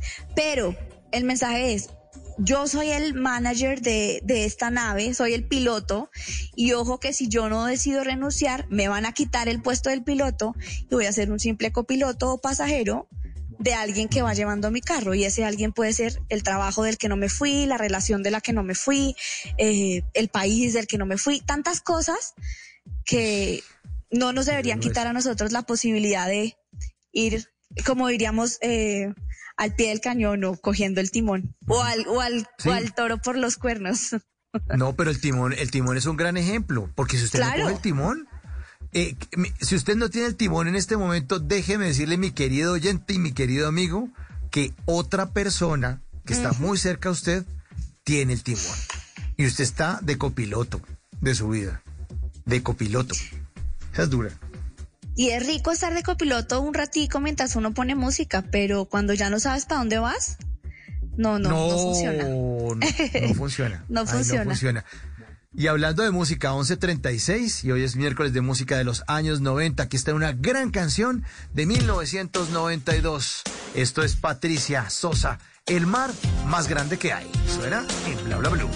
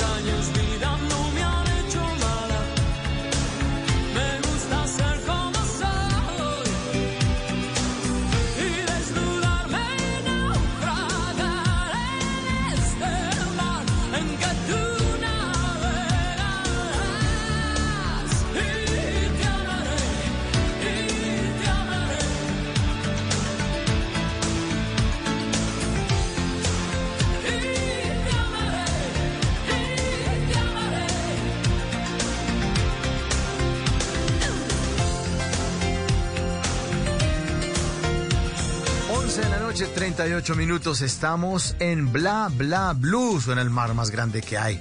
Patricia Sosa, que no tiene nada que ver con Mercedes Sosa. Tundo, oiga, pero usted es la mamá o quién es? No, no, no tiene nada que ver. Simplemente comparten el apellido y es una gran artista con una voz hermosísima. Una canción de 1992 porque los miércoles en Bla Bla Blue son miércoles de música de los años 90 y miércoles además de tutoriales radiales. Estamos con Alejandra María Ortega Speaker, escritora creativa, experta en marketing e innovación y gran conversadora para traer un mensaje muy, muy, muy bonito para los oyentes esta noche. Instrucciones para renunciar y avanzar. Ya hemos hablado de un par de puntos bien importantes, Aleja. Era, el primero era, hay que sacar el ego del tema de la renuncia. Lo, lo, lo, puede uno acabar y entonces el ego uno, Clave. ¿qué voy a hacer con mi vida? Yo soy muy importante, ¿yo cómo voy a renunciar? Pues tengo esto, no, no, no, yo soy una persona que he construido una imagen. Claro, y ¿Cómo voy a entonces si renuncié ya, ya soy un fracasado, eso es lo que pasa, Fracasado. renuncia igual fracaso, eso es lo que la gente tiene en mente. Eso, eso fue que usted no renunció, usted fue que lo echaron de allá, de esa compañía. Diga la verdad, diga la verdad, diga la verdad. Ay, ay, ay, ay, se fue, lo echaron, lo echaron. El segundo punto, entender que uno, eh, eh, o sea, ¿qué tanto le está cos- cos- costando a uno no renunciar? ¿Cuánto le cuesta? ¿Cuánto le cuesta estar ahí aplastado en el sofá de la zona de confort, sabrosongo, mirando el mundo pasar y eh, además en, en una silla donde usted es el copiloto de su vida y hay otras personas que se la están manejando? Eh, dicen por ahí que si uno no diseña su propio proyecto, pues otra persona lo va a contratar a usted para que usted le diseñe y le ayude a cumplir los sueños de otros, ¿no? Aleja. Total, Eso- eso es una total. cruda realidad. No, total. Y, y te, te soy súper sincera, a mí a veces me como que trato de, de aterrizarle mucho a las personas el tema de cumplir sueños porque yo misma he estado en ese punto de, ay, cumplir sueños, suena algo como tan idílico, ¿no? Como, ay, me voy a dedicar a cumplir sueños, pero la verdad es que eh, más allá de cumplir sueños es ¿Qué planes de acción tengo yo diariamente para sentirme mejor conmigo misma y sentir que avanzo de alguna forma? Entonces, si esto a lo que voy a renunciar me está impidiendo hacer mejores cosas de lo que estoy segura que podría hacer o seguro que podría hacer, pues ahí estoy empezando a moverme. Eh, importante que todos tengamos en mente eso de las pequeñas grandes victorias. Yo soy fanática de las pequeñas grandes victorias. Em, amo conversar contigo, amo conversar en bla bla blue y siempre que estoy aquí digo, esto para esta esta hoy fue mi victoria de hoy miércoles 16 de noviembre, ¿sí? Hoy es miércoles 16 de noviembre, ¿sí cierto? Sí, sí, sí. sí, sí, todavía Em, el miércoles. Ya, tuve una conversación interesante. eh, ¿Sabes? Como que aplaudirse esas pequeñas cositas lo hacen a uno entender que no se trata simplemente de cuando yo cumpla ese sueño, sino esa acción diaria que yo hago. Entonces, ese tiempo al que voy a renunciar, ¿a qué lo voy a dedicar? Que seguramente me va a dar más satisfacción eh, encaminado hacia donde quiero ir. Sí, eh, y las pequeñas victorias también le ayudan a uno a entrenarse para las grandes batallas.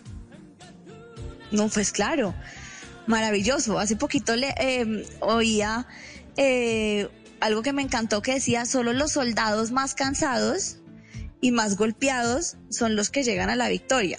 Ojo, no es que uno tenga que sufrir en su vida, pero si ustedes piensan, solo los que batallaron más, pues son los que al final están celebrando que ganaron, porque los otros se van rindiendo, se van yendo, se- ¿sabes? Como que se alejan de lo que quieren cumplir y, y entre esas pequeñas victorias y esas pequeñas también derrotas, pues es como uno consigue esas grandes, grandes victorias.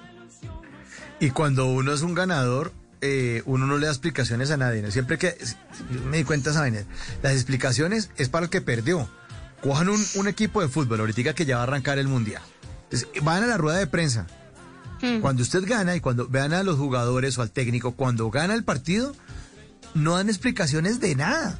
No tienen nada que explicar. Solo lloran Los de únicos- emoción. Claro, ¿y cómo fue? No, pues vamos a seguir avanzando. Hasta ahora vamos en la fase de todos contra todos. Esto hasta ahora empieza. Estamos muy contentos. Ya, se paran y se van. Los que perdieron sí se sientan a dar explicaciones. Esa rueda de prensa es mucho más larga. Porque y no, lo que pasa es que eh, no, por ahí, no, como ahora los jugadores, estábamos en un descuido y por ahí nos dan un gol y una mierda. ¡Pum! Gol. Quedaron 1-0 y perdieron el partido. Y chao. Explicaciones, ¿no? Siempre. Y disculpas además. Exactamente. Entonces, eh, pues bueno, pues después de sacar el ego y para empatar con lo que estás diciendo, entonces es sacar el ego uno, dos, entender qué tanto me está costando. Y en el punto tres, que es importantísimo, y mm, está pues tener un plan, ¿no? ¿Cuál es el next step? Porque es que a uno siempre le han enseñado y yo siempre he oído algo con lo que estoy completamente de acuerdo y es no tomes una decisión en un momento de euforia ya sea de felicidad excesiva o de tristeza, desesperación excesiva. En ese momento no se toman decisiones porque en ese momento resulta que no hay planes. Una buena renuncia se hace con un estudio de qué es lo que voy a hacer posterior a. Y no es para que te sientas en esa obligación de tengo que tener todo resuelto cuando renuncio, no, sino es cuál es ese next step, cuál es ese, ese, ese poquito que va a venir después de esa renuncia y cuál es ese objetivo principal que quiero perseguir tras mi renuncia. Si lo llevamos al trabajo es, es mi libertad financiera. Mi objetivo principal es mi libertad financiera. Ok, ser mi propio jefe. Ok, ¿a través de qué? ¿Qué es eso para lo que yo soy bueno que puede ayudarle a los demás? Y ojo que ese tema de entender en qué soy bueno y en qué puedo ayudarle a los demás es clave para poder diferenciarse y para poder empezar a decir, ok, entonces, ¿cuál es mi plan de acción? Y muy ligado a lo que me decías ahorita, hay un libro de Seth Godin que se llama The Deep y lo, lo, lo traduzco dice un pequeño libro para aprender a renunciar. Se llama el libro para que lo busquen si quieren. Y me encanta la definición que él hace de los triunfadores, donde dice, los triunfadores realmente son derrotistas inteligentes que han renunciado con frecuencia. Cuando ustedes vean a alguien que realmente, como decimos, la toteó en un tema, lo logró, salió adelante, cumplió su sueño, esa persona ha renunciado a mil, mil infinidades de cosas, se los puedo asegurar. Lo que pasa es que la renuncia es inteligente. Siempre son inteligentes las renuncias y claramente dentro de esas renuncias puede que hayan fracasos, pero me encanta esto de hablar de los triunfadores son derrotistas inteligentes. Claro. Claro. Y que, que renuncian con frecuencia cuando es hora de hacerlo para ir por algo más grande. Yo les soy súper sincera porque a mí me gusta como compartir todas estas ideas, pero también me gusta humanizarme eh, y, y, y, hablarles a ustedes de que yo no estoy al otro lado, yo no soy ya la experta de la renuncia, estoy en ese proceso de entender que de todo eso que, que tú mismo has comentado que me gusta tanto hacer, que escribo, que canto, que hablo, que, que bailo, bueno, tantas cosas, ok, ¿qué, ¿cuál es esa renuncia para poder meterle todo a esa otra actividad, no? Entonces, si es un proceso diario, si es de entender qué es eso que va a darme mayor satisfacción y entender cuál es ese next step, el next step de que yo renuncie a mi primer digamos, al trabajo es, voy a tomar dos semanas literal para no hacer absolutamente nada. Y ojo que no hacer absolutamente nada es importantísimo en la vida también. Uno tiene que tener un tiempo para no hacer nada. Literal está comprobado que el cerebro necesita Sí, el cerebro necesita no hacer nada en algunos momentos y después voy a empezar o a buscar trabajo o voy a empezar a escribir ese libro que quiero escribir o voy a contactar a tales y tales personas que me van a ayudar. Uno siempre puede tener pequeñas actividades que hacer tras esas renuncias y si la renuncia ya es al, al novio, a la novia, en esa relación que no funciona, pues entonces mi renuncia va a ser, listo, pues esas horas que le dedicaba, quizás si me voy al gimnasio, o quizás si me veo las películas que no le gustaba ver, o quizás si, ¿sabes? Siempre hay que tener ese next step y esa búsqueda de, de hacia dónde voy. Nunca renunciemos para estar en blanco. Eso sí es un consejo importante de tratar de evitar que la renuncia sea algo impulsivo. A eso sí no los quisiera invitar nunca. Uno tiene que ser muy estratégico en este tipo de, de abandono, porque yo también creo que a veces la renuncia es abandonarse unos pequeños pedazos de uno y hay que ver cómo llenarlos. Porque creo que en, en, en eh, el ser humano sí necesita trade-offs todo el tiempo. Como eliminar, si elimino, me gano algo nuevo. No nos podemos ir quedando vacíos por ahí. Importantísimo. Importantísimo. Qué bueno, qué bueno que nos está contando Alejandra esta noche. Y tener un plan, sí, no, no es una invitación tampoco nuestra a bótese ya, y porque no, uno puede ser un, o sea, uno, uno sí tiene que ser como de mente abierta y arriesgado. Y sí, lo que yo decía hace unos minutos, de botarse a la piscina con ropa y todo, y uno nunca está listo para nada. Sí, pero uno no puede ser un irresponsable. Eso sí está clarísimo. Exacto. No puede ser un bruto. O sea, bruto no, papito, bruto no. Yo a veces le digo a mi papá que ya se me ríe y le digo, papá, pues bruta pero decidida. A veces, a veces aplica, a veces aplica. Pero, pero, pero en el tema de esta brutalidad y, y, esta locura y botarse al agua con ropa, a mí me fascina esa, esa metáfora. Pero cuando tú te botas al agua con ropa, sabes que lo siguiente que vas a hacer es nadar, porque si no te ahogas. Entonces el punto aquí es, no se trata de no saltar con ropa, se trata de saber que tienes que nadar después, ¿sabes? No quedarte en blanco. Entonces, ok, renuncia a esto y ahora voy a esperar a que otra cosa llegue. No. Así como dicen ahorita, no, no mi ciela. Aquí en México dicen todo el tiempo así, no mi ciela. No te va a llegar nada. Hay que salir a buscarlo.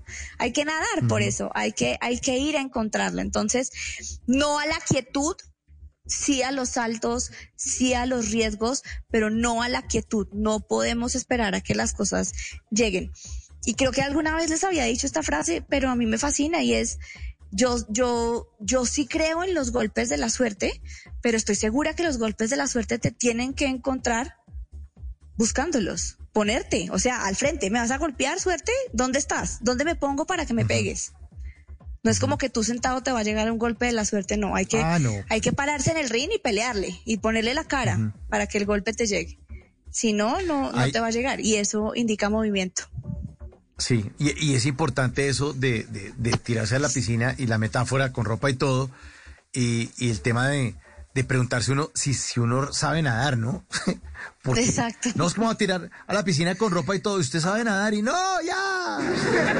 Claro, exacto. Si no sabe, si no sabía nadar, usted es un brutazo. Y si va a tirar a la, a la, a la piscina con ropa y todo, no se le olvide que el celular no lo puede tener en el bolsillo. Es un ejemplo, Exacto. un tipcito que, que toca darle. Sí, no va a ser tan bruto, ¿no? Ah, sentido bruto no. común. Ah, Un poquito de de sentido sentido, común. común. Que como me decía mi directora de teatro, que el sentido común es el menos común de los sentidos. De los sentidos. Es impresionante. Así es. Por eso hay que recordarlo. Pero, pero sí, es, es, a mí me gusta el tema de, del riesgo, pero el riesgo estratégico, el riesgo pensado, el plan, que seguramente las personas que decidan o estén analizando de verdad estos puntos y diciendo, ok, es hora de renunciar, están en un momento de aguantar. Y cuando tú ya llegas a sentir que estás aguantando cosas en tu vida, es el momento de hacer una renuncia. Eh, porque Es que el, la- el, el. Dime. No, no, digo, que- no, no, no, que la, la, la, la- tomar esas decisiones no es fácil. Es Exacto. muy jodido. Es Muy difícil. Muy, muy jodido, muy difícil. Lo digo porque yo tuve un matrimonio pasado que estaba mamado, la verdad, estaba mamado. Pero yo no me atrevía a largarme, o sea, y pasaban cosas por Mm. mi cabeza y todo, pero es que hay que tener demasiado de lo que sabemos para Sí. decir, bueno, ya no más, ya no más. Pues, y estoy diciendo, y se lo he dicho a todo el mundo, la persona con la que, que- con la que yo estaba era una gran persona, es una gran persona. Es una gran, yo creo que también por eso me costó trabajo tomar la decisión, porque uno no se va de un sitio donde uno está en un- una vida cinco estrellas y no hay nada chévere, bien. O sea, una gran persona, gran, gran, Claro. gran persona. Pero, pero, pero, como que yo no quería estar ahí porque yo soy un tipo de radio, de tenis, de estar hablando de cualquier tema y la otra persona como que miraba para otro para otro punto y, y eso no lo hace una mala persona, sino simplemente somos diferentes y el problema fue mío, fue un error de casting más o menos. ¿no? Eh, Me encanta el sí. error de era un, un error de casting, pero, pero, pero estuve ahí y tomar la decisión fue muy, muy, muy jodida. Muy difícil. Obvio. Pero es que ahí es donde venimos a hablar de lo que dices tú ahorita del Hotel Cinco Estrellas. A mí me gustaría hacer un ejercicio y que todo el mundo pensara cuál es su hotel cinco estrellas. ¿sabes? Porque es que a uno lo ven desde afuera en la vida y, y eso es algo que, que también me pareció un mensaje súper importante. Cuando oigan a la gente quejarse de alguna situación que está viviendo y de una renuncia que quiere hacer, la gente está muy acostumbrada a engrandecerle a uno lo bueno que uno tiene, ¿no? Y, y está bonito y, me gusta ese gesto, ¿no? Como, pero si todo está bien, pero si alrededor todo está perfecto, pero si tienes todo lo que siempre has querido. Man, si yo estoy sintiendo algo y si yo no me siento bien en este momento es por algo y es mi vida. Y ahí sí como dicen, para gustos los colores, para o sea, cada quien sabe lo que está viviendo y la vida solo es la que uno puede contar, que era lo que decía Gabo. Entonces, eh, empecemos a, ser más empáticos con la gente cuando, cuando nos manifiesta como sus, sus penas y sus, sus deseos de renunciar a cosas que para otros pueden ser magníficas. Seguramente a tu, a tu, a tu expareja, muchos otros decían, no, este tipo, ¿cómo se va a deshacer de esa mujer? ¿Sabes? Porque, porque, porque lo que tú dices era un hotel cinco estrellas, pero ok, ¿es mi hotel cinco estrellas? Sí. Entonces eso es importantísimo. No, no podemos generalizar el, el checklist de la vida, ¿no? ¿Tiene una vida perfecta? Pues sí, tiene carro, tiene casa, tiene esposo, tiene hijos, que pues tiene una vida perfecta. No, creo que el ser humano va muchísimo más allá y muchísimo más adentro. Sí, sí, sí, eso es, eso, eso es cierto. Bueno, eh, 11.55, vamos redondeando la conversación y con algo que usted mencionó y no lo quiero dejar pasar porque ya lo hemos hablado incluso aquí varias noches en Bla Bla Bla, el tema de ayudar a los demás. Em, y, les contaba también esta semana a los oyentes que el fin de semana yo, yo trabajo en otro programa de Blue Radio que se llama En Blue Jeans y tuvimos el domingo pasado a Tulio Zuluaga, que es chef y es emprendedor y es un gran influencer gastronómico en nuestro país. Eh, y él, él dijo una frase que la citó a la revista Forbes Dice, para triunfar hay que pensar en los demás. Cuando pensamos en hacer más exitosos a otros, llega el verdadero éxito. Una frase que yo me, me da ganas de hacerme un tatuaje con esa vaina. Demasiado buena. Sí, sí, sí. Eh, justamente, justo eso es, eso es en parte, digamos, lo que, lo que a mí me hizo enamorarme de mi programa de creatividad que comparto con las personas. Y es porque desde que uno está muy chiquito le han, le han dicho que el amor propio es lo más importante, ¿no? Pero a uno nadie le ha dado una receta para el amor propio. Yo la verdad no creo que el amor propio esté en mirarse a un espejo y decir, wow, estoy divina hoy. Mm, sí, ok, ayuda. Sí, me amo, me amo, me levanto y me doy besos en la cara y digo, me amo, me amo, soy lo mejor. Yo creo que el amor propio, wow, no sé si algún día exista una receta, pero sí sé que hay un punto importantísimo y es que las personas que se sienten valiosas y que pertenecen a un equipo y que sienten que aportan cosas a los demás, sí, se, sí empiezan ese camino del amor propio. Entonces, por eso justamente me enamoré de la creatividad, porque el ser humano que se siente creativo mejora su amor propio y así le estás ayudando a los demás. Esa persona que se decide hablar en público, esa persona que se decide invitar a salir al otro, esa persona que se decide ponerse finalmente esa ropa que tanto quería y pierde el miedo y, todas esas cosas como que la creatividad te va animando a, a formarte es ayudar a los demás y es crecer a partir de ver crecer a otros. Así que yo sí creo que es clave que cada uno de nosotros, y les dejo esta tarea, cada uno de ustedes tiene un amigo que siempre los llama a preguntarle por lo mismo. Oiga, venga, usted que es el experto en esto, ¿dónde? No importa, no me importa a lo que los llamen, ¿dónde me compro esto? Porque usted siempre tiene los mejores. Oiga, usted que siempre me ha ayudado en esto, cada uno de nosotros es buenísimo y es referente de algo para alguien, se los aseguro. ¿Qué es eso para lo que ustedes son muy buenos, para los que lo que la gente los busca? Y van a ver que van a encontrar muchas, muchas respuestas si están esperando como esa señal de, sí, yo sí sirvo para esto, me gusta y voy a ver cómo lo saco adelante.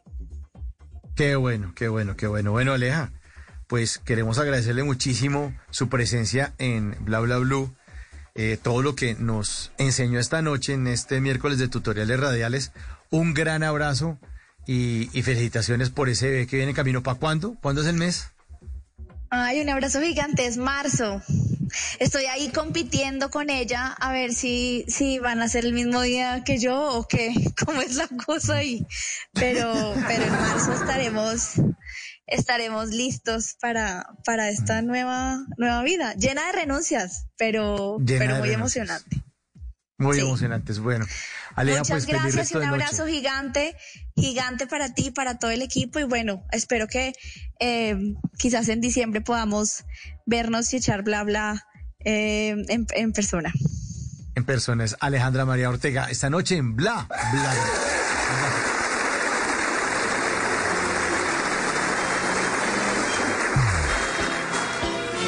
Miércoles de música de los años 90. Aquí están los pericos. ¡Mélate!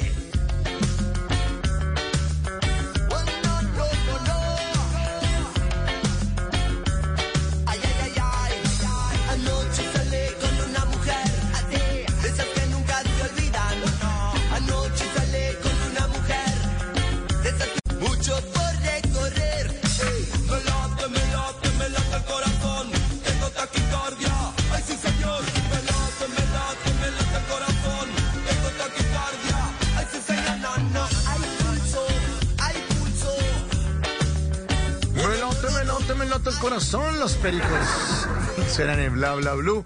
Miércoles de música de los años 90, de una canción de 1992. Bueno, ya no es miércoles, ya es jueves 17 de noviembre y ya está listo Miguel Garzón con voces y sonidos. Nos va a hacer una actualización de las noticias más importantes de Colombia y el mundo. Pero al regreso, si a usted le gustó esta canción, le va a gustar el artista que les tengo en la tercera hora, porque tiene un ritmo, ritmos colombianos, bacanísimo. Bueno, se llama Pío Molina y va a piar esta noche. Va a cantar mucho, va a cantarles mucho y les tiene muy buena música. En minutos volvemos, esto es Bla Bla Blue.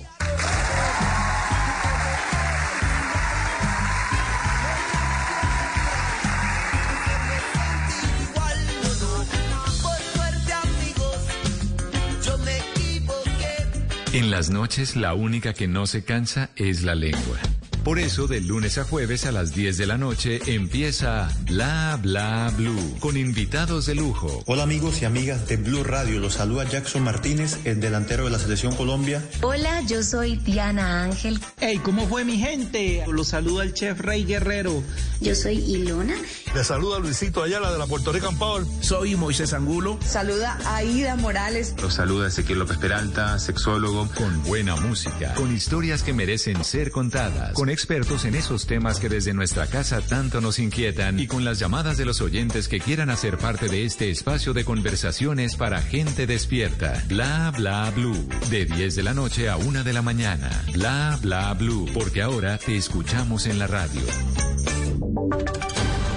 Voces y sonidos de Colombia y el mundo en Blue Radio y bluradio.com, porque la verdad es de todos. 12 de la noche, dos minutos, Colombia, buenos días. Hoy ya es jueves 17 de noviembre del año 2022 y comenzamos con información de servicio para nuestros oyentes porque hasta ahora ya se habilitó el paso vehicular en el sector de Puerto Boyacá hacia Bogotá, una vía que permanecía cerrada hasta hace pocos minutos. Sin embargo, sí continúa el bloqueo en ambos sentidos en el sector de La Lizama, San Alberto, esto en el departamento de, San, de Santander. Otras noticias, en Hidroituango se mantiene la incertidumbre sobre las fechas de puesta en funcionamiento de las dos primeras turbinas y la posibilidad de enfrentar una multa millonaria de no entrar en funcionamiento antes del próximo 30 de noviembre. Los detalles los tiene Karen Londoño. La incertidumbre frente al futuro cercano del proyecto Hidroituango no termina. Tras finalizar el nuevo PMU, no hay un cronograma definido para las evacuaciones de las comunidades en peligro de los municipios de Ituango, Briseño, Valdivia, Tarazá y mucho menos para el encendido de las dos primeras turbinas. Frente a la CREC, si bien EPM y la gobernación de Antioquia han enviado solicitudes para que se amplíe el plazo de inicio del proyecto, que actualmente tiene como fecha límite el 30 de noviembre, según Jorge Andrés Carrillo, gerente de la empresa de servicios públicos, en la comisión están estudiando, pero solicitaron más información. Hoy el director ejecutivo y la como presidenta de la comisión eh, básicamente informaron que están en evaluación de ese trámite y que están pidiendo una información adicional que es distinto a que la solicitud haya sido incompleta. Lograr una remoción del plazo le permitiría a EPM no solo evitar enfrentarse a una multa que podría superar los 5.7 billones de pesos, sino también concentrarse en los procesos que aún deben adelantar con las comunidades aguas abajo del proyecto. Y es que al terminar el PMU, el gobernador de Antioquia encargado, Juan Pablo López Cortés, explicó que se definieron ya el tipo de pruebas que requerirán las evacuaciones de las poblaciones en riesgo, pero aún no se definen sus necesidades necesidades. Esta prueba para la cual se hará la evacuación preventiva será la prueba de sincronización y rechazo a carga máxima. Es por eso por lo que en el PMU se acordó que durante esta semana los consejos municipales de gestión del riesgo de los municipios con poblaciones en peligro tendrán una visita al proyecto para ser informados sobre el estado y los riesgos que representa. Con esta información se espera que los consejos evalúen hasta qué punto están preparados y cuáles son las necesidades adicionales que tienen para enfrentar las evacuaciones. Una vez se tenga esta información, EPM ya podrá estar actualizando el cronograma que esperan esté dentro del plazo que se tiene con la CREC.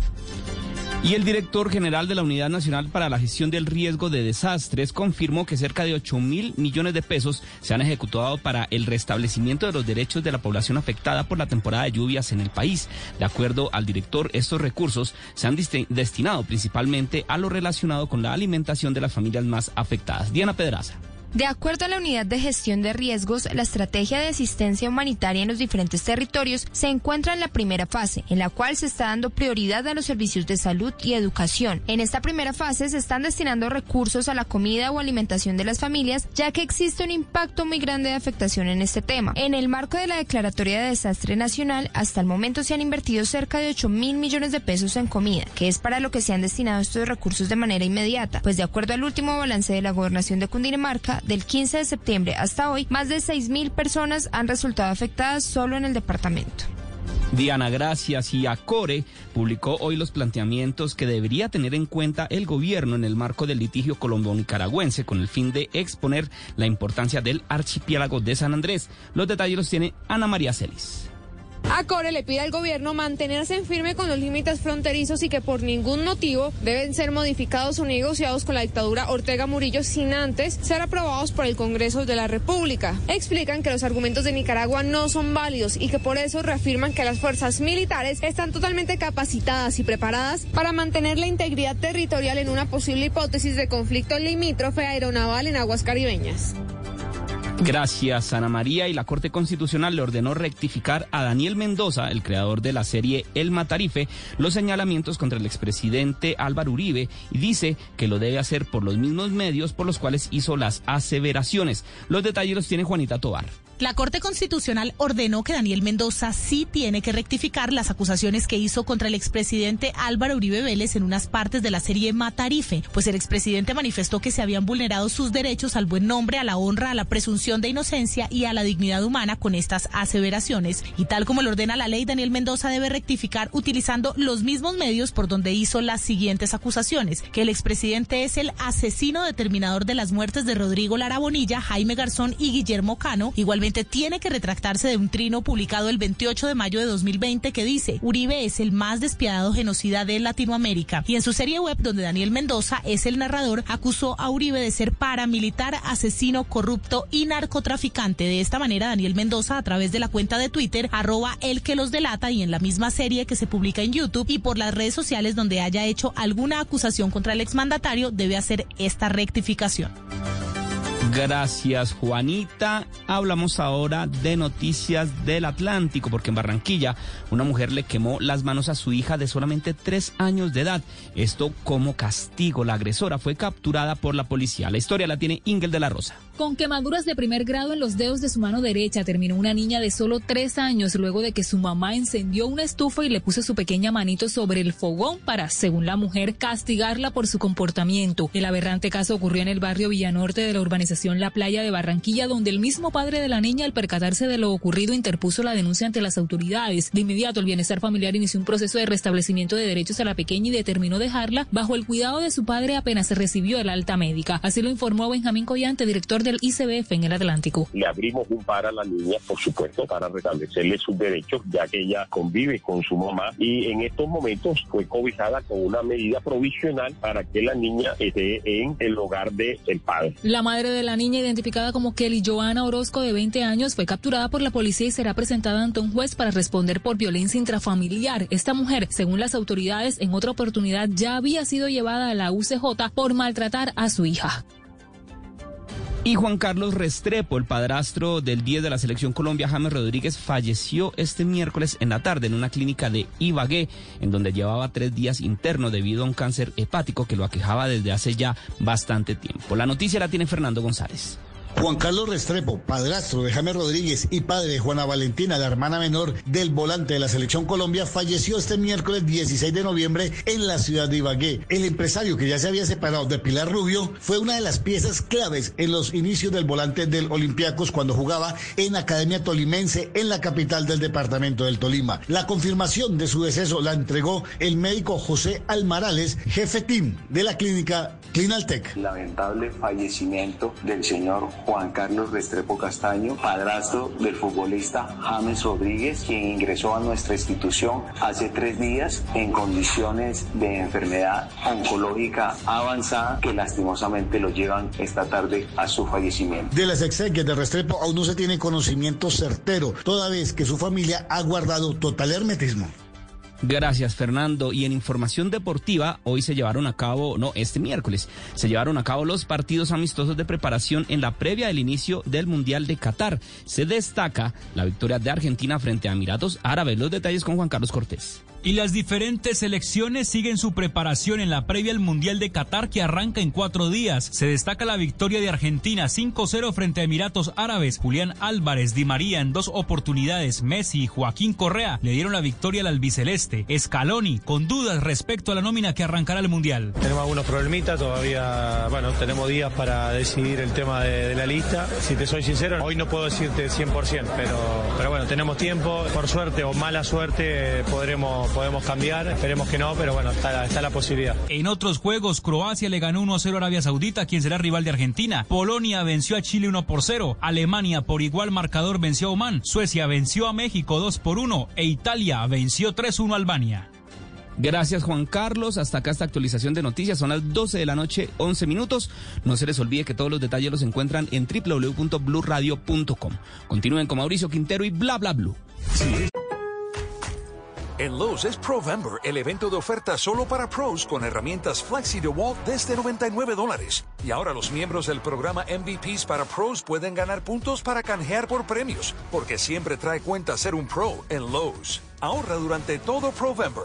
Aplican términos y restricciones del programa MVPs para pros. Detalles en Lowe's.com diagonal L diagonal Pro Loyalty Terms. Sujeto a cambios. Precios válidos 10 17 22 a 2 3 23 o hasta agotar existencias. Finding the right person for the job isn't easy. Just ask someone who hired their personal trainer as a caterer. All right, folks, let's keep this line moving. You there with the tongs. Picking up one Duchess potato at a time will not cut it at my catering table. Drop and give me 50. But if you've got an insurance question, you can always count on your local Geico agent. They can bundle your policies, which could save you hundreds. Okay, this is what we call the wild mushroom and asparagus dip, dip, and press. Come on, let's get those plates above your heads. For expert help with all your insurance needs, visit geico.com slash local today. Su opinión. ¿Cómo está el gobierno atendiendo las emergencias del país? Este intento con las juntas de acción comunal suena extraño, pero tiene algunas cosas positivas. Si los problemas son locales, hay que ir a la comunidad local. La preocupación que hay sobre las juntas de acción comunal en materia de, de uso de los recursos realmente no es muy fundada, porque si alguien tiene control comunitario del manejo de los recursos, son esas comunidades. Esas juntas están acostumbradas a manejar recursos y las comunidades a fiscalizarlos. Si es humor. No vengan a estropear los derechos humanos de mi alegría con el Mundial de Fútbol de su amargura. Y mucho menos hoy, que vengo más tenso que Felipe Zulet jugando la verdad o se atreve con Daniel Quintero. Póngase a joder para que vea que lo que cuento de usted. Voz Populi, de lunes a viernes desde las 4 de la tarde. Si es opinión y humor, está en Blue Radio, la alternativa.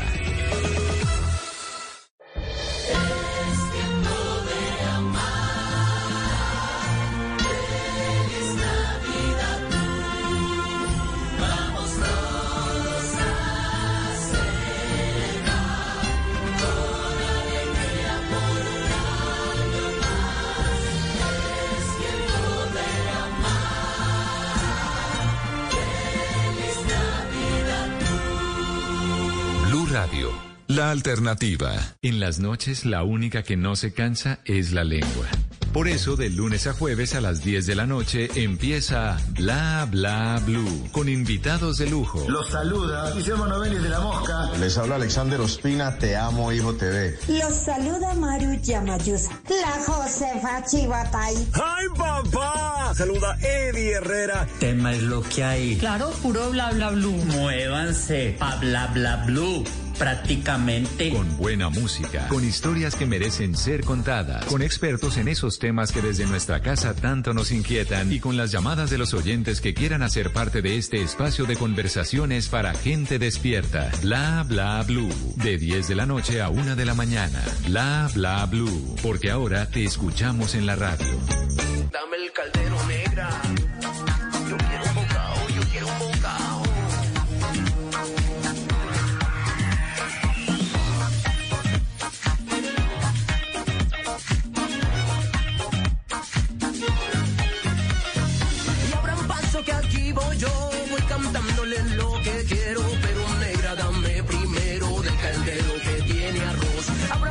Que aquí voy yo, voy cantándole lo que quiero, pero negra dame primero del caldero que tiene arroz. Que tiene arroz, que tiene arroz, que tiene arroz, que tiene arroz, que tiene arroz, que tiene arroz. Que tiene arroz, que tiene arroz. Y abran paso que aquí voy yo, voy cantándoles lo que quiero, pero negra dame primero del caldero que tiene arroz. Abran paso que aquí voy yo, voy cantándoles lo que quiero, pero negra dame primero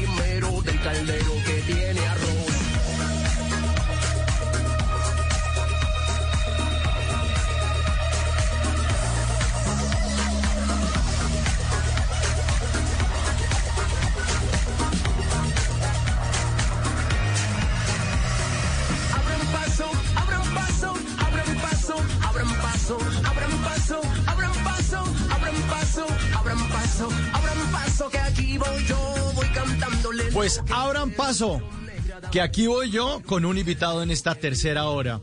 Es el eh, protagonista de esta canción, Dame el Caldero. Él es Pío Molina. Le abrimos paso a Pío Molina. Muy buenas noches. Muchísimas gracias, Pío, por estar con nosotros en Bla Bla Blue. Bienvenido. Hola, buenas noches. Hola, Pío, ¿qué ha habido, hermano? ¿Qué se dice? Muy bien, muy bien. Muy bien, todo muy bello, todo muy bello, muy preparando todo, animándose también con los climas bogotanos para hacer que el calor brote de donde más haya. Ah, qué bueno, hermano. Oiga, cómo me alegra tenerlo esta noche y presentarlo a los oyentes de Bla Bla Blue. Usted es un gran músico eh, que además va a estar compa- compartiendo tarima en el Basile Fest el próximo sábado 19 de noviembre. Háblenos un poco del Basile y ahorita hablamos de su carrera artística, Pío. Claro que sí, pues mira, el Basile Fest es una iniciativa eh, de una organización que se llama la Colombo Percutiva. Es una, es una organización musical en Estados Unidos dirigida por mi amigo Andrés García Quimbayo, eh, quien ah, da acogida a migrantes eh, de Sudamérica, de las regiones de, del sur de América, allá en Estados Unidos, les ayuda un poco como a, su organización en cuestión de documentos, a todo el sistema de legalización y todas esas cosas, y al mismo tiempo a partir de, a así con, con la música, con la cumbia y con la música tradicional, pues ayuda a generar pedagogía y pues todo este sistema de organización en comunidades migrantes allá en Estados Unidos. Él llegó con esa iniciativa de querer hacer un festival aquí en Bogotá, eh, en el que reuniesen las músicas tradicionales y las contemporáneas. Y pues bueno, apareció el Basile Fest. Justamente nos, eh, nos organizamos nosotros para empezar a convocar bandas y poder generar este, este primer proceso, este primer momento de festival en el que pudimos, en el que podemos tener este año, pues, este cartel que estamos presentando, además de eh, dos bandas emergentes, en este caso Flor de Cerezo, que son la primera agrupación de mujeres bogotanas ganadoras en el Festival de Gaitas de San Jacinto Bolívar en este año 2022. Eh, está el maestro Charles King, ya una vieja guardia de la música, eh, de la champeta, pues, y de la música criolla del Caribe colombiano. Eh, y pues yo voy a lanzar mi banda, mi banda solista, mi proyecto solista, como Pío Molina. Ajá. como Pío Molina, porque ya había trabajado usted con otras bandas. Eh, recuerdo agrupaciones como La Boa y Son de la Provincia, eh, que también son conocidos como los Gaiteros Siglo XXI. Me acuerdo de su carrera Pío Molina y ahora el lanzamiento eh, suyo como, como solista, pues nos sorprende, además nos agrada. Esta canción está muy chévere, voy a meterle vatio. Esto se llama Dame el Caldero. Aquí suena Pío Molina en Bla Bla Blue. caldero que tiene arroz. Abra un paso que aquí voy yo, voy quiero,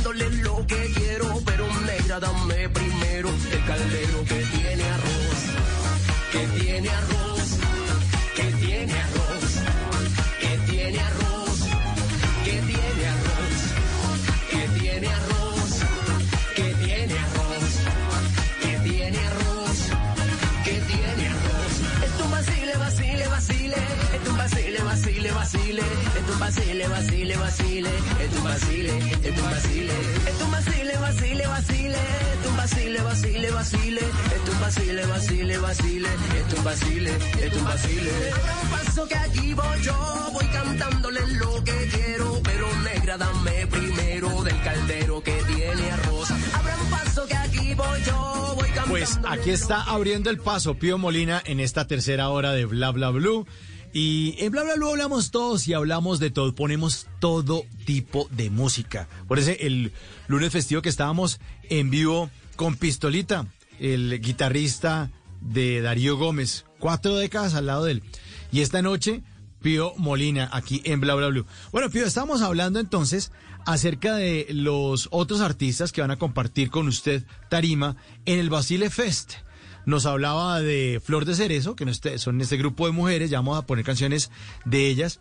Eh, hablaba usted de Charles King eh, y de también hay que destacar Ácido Pantera, ¿no, Pío? Sí, pues se me escapó, se me escapó principalmente la cabeza de línea de este festival que es justamente Ácido Pantera y pues este maravilloso movimiento que están haciendo entre la fusión de la música tradicional con la electrónica y pues ese recorrido por el mundo que están haciendo justamente con este producto que están generando estos queridos amigos de Ácido Pantera.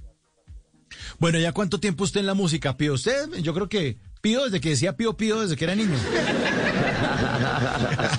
Sí, literalmente desde que, desde que empecé a piar, eh, casi fue cantando. A los ocho años arranqué cantando músicas tradicionales de allá del Magdalena Medio. Yo soy de Barrancarmeja, Santander, y pues allá hay una cultura entre, entre montañera y, y ribereña, de la tambora, de la cumbia. Entonces empecé cantando mucha música del Caribe y del río. Eh, ya con el tiempo y con las movidas que pude lograr hacer, en el 2009 llegué por primera vez a Bogotá a cantar con una agrupación que me invitó a tocar acá en el Museo del Oro y en ciertos otros lugares. Y después eh, quedamos ahí como matriculados entre los músicos que tocamos y armamos un primer proyecto en 2010 hasta el 2013 que se llamó Anfibio que era justamente como ese encuentro de las músicas, esa fusión entre la música tradicional con el jazz, con el blues, con el funky, con el disco, de lo cual también quedaron ahí un par de conciertos y, y algunas un video que quedó justamente en YouTube y bueno, buena parte del material que quedó ahí eh, hecho en, en varios conciertos en vivo. Qué bueno, qué bueno. Siempre pegándole a los ritmos colombianos y además de un, desde, una, desde un ángulo diferente. Esto es una fusión, ¿no? Una gran mezcla, además de muchos ritmos. Pues podría decir que al principio sí fue una fusión. Creo que ya, eh, ya, ya con el tiempo uno empieza como a desligarse un poco de, de, o bueno, o empieza más bien a mezclar ya completamente lo que está haciendo y empieza a generar un estilo propio. Y creo que esta propuesta justamente de Pío Molina ya es eso, un estilo muy propio de, en el que, en el que ya no se abarca solamente la música afrocolombiana, sino también la música afrolatina, afrolatinoamericana con toda. Entonces, digamos, el, eh, en mi adolescencia también escuché mucho funk y mucho rock and roll, mucho heavy metal y pues tenía muy mi sueño de cantar de nuevo esto, pero a un estilo muy latino, con pues pues hablando en español y, y, y proponiendo temas muy pues muy cercanos a la gente, muy cercanos a también a, a los territorios donde, de donde vengo y, y en los que he recorrido también. Paso que aquí voy yo, voy cantándole lo que quiero, pero negra dame primero del caldero que tiene arroz. Abra un paso que aquí voy yo, cantándole lo que quiero, pero negra dame primero del caldero que tiene arroz. Que tiene arroz. Pues buenísima. Buenísima esta canción, pegajosa, bacana, chévere, si se le siente el funk, se le sienten esos sonidos colombianos, está muy, muy bueno. ¿Este caldero cómo nació? ¿Hace cuánto pu- puso ese caldero a calentar, Pío? Este caldero se le empezó a meter candela desde el 2020, casi la plena eh, pandemia. eh, fue como el llamado a, bueno, hay que empezar a surgir eh, con este camino solista y empezamos a meterle candela, a sazonar ese arroz de a poquito. Y bueno, entre el trabajo que se hizo el 2020 al 2021 logramos ya empezar a maquetear, generar todo, conseguir los músicos, eh, plantearnos un buen camino de producción. Y pues estrenamos este año justamente, ya como después de dos años, logramos estrenar este primer sencillo, eh, Dame el Caldero, que es una, una canción que, que bueno, la- yo, yo le invito siempre a la gente a que, a que vea el video porque es el complemento de, de este audio, justamente lo visual que, que ocurre ahí, que es ese soñar, ese soñar despierto, ese soñar siempre... eh, eh, el colombiano, el, buen, el colombiano de provincia en medio de todo es un colombiano con mucha fe y siempre está como lleno de motivación eh, por algo, por alguna razón. Y parte de eso, de, de- de- de probar del caldero, de invitar a todo el mundo a reunirse a través de lo que es nuestra nuestra cultura, lo que es lo que, lo que nos hace desde hace mucho tiempo, pues es, es, es parte de, de, este, de esta canción. El mensaje que tiene es que es el de abran paso, que aquí vamos y, y por más que hayan dificultades, pues aquí estamos arriba siempre eh, moviendo y cocinando y, y, compartiéndole a todo el mundo la sabrosura que tenemos.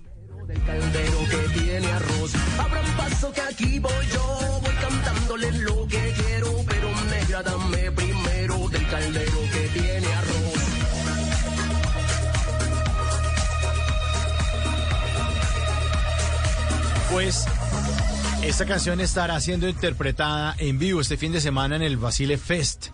Resuena raíz, ahí estará Ácido Pantera, Charles King y Flor de Cerezo. Y por supuesto Pío Molina que nos acompaña esta noche. ¿En dónde va a ser esa presentación?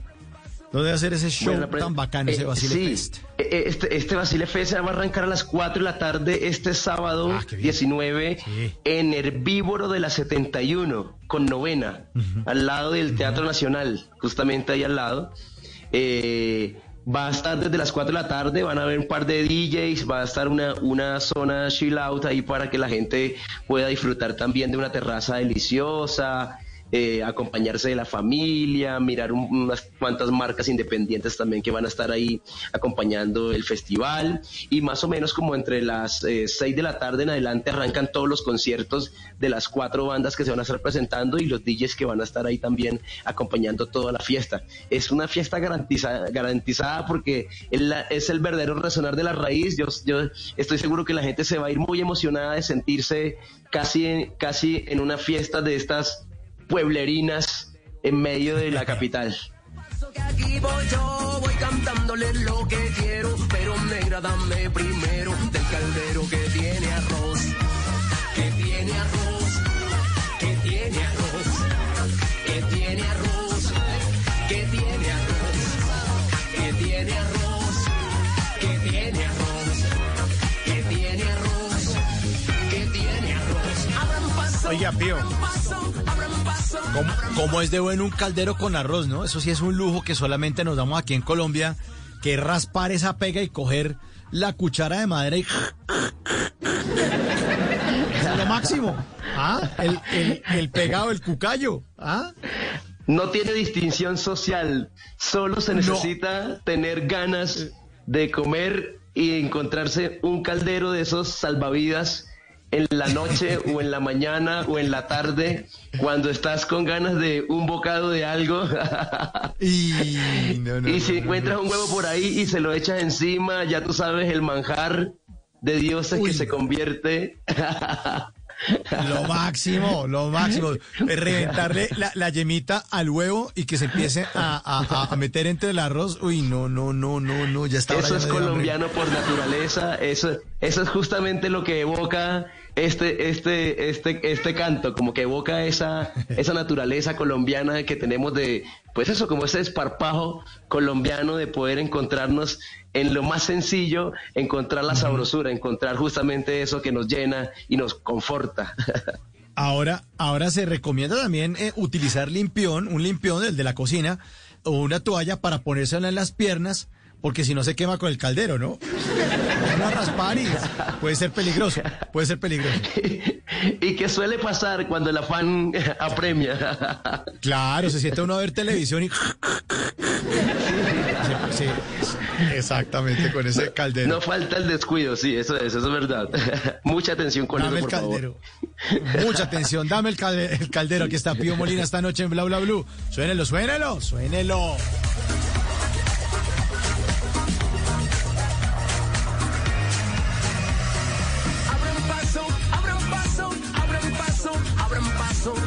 Paso, abran paso, abran paso, abran paso, abran paso, que aquí voy yo, voy cantándole lo que quiero, pero negra dame primero del caldero que tiene arroz. Abran paso, que aquí voy yo, voy cantándole lo que quiero, pero negra dame primero del caldero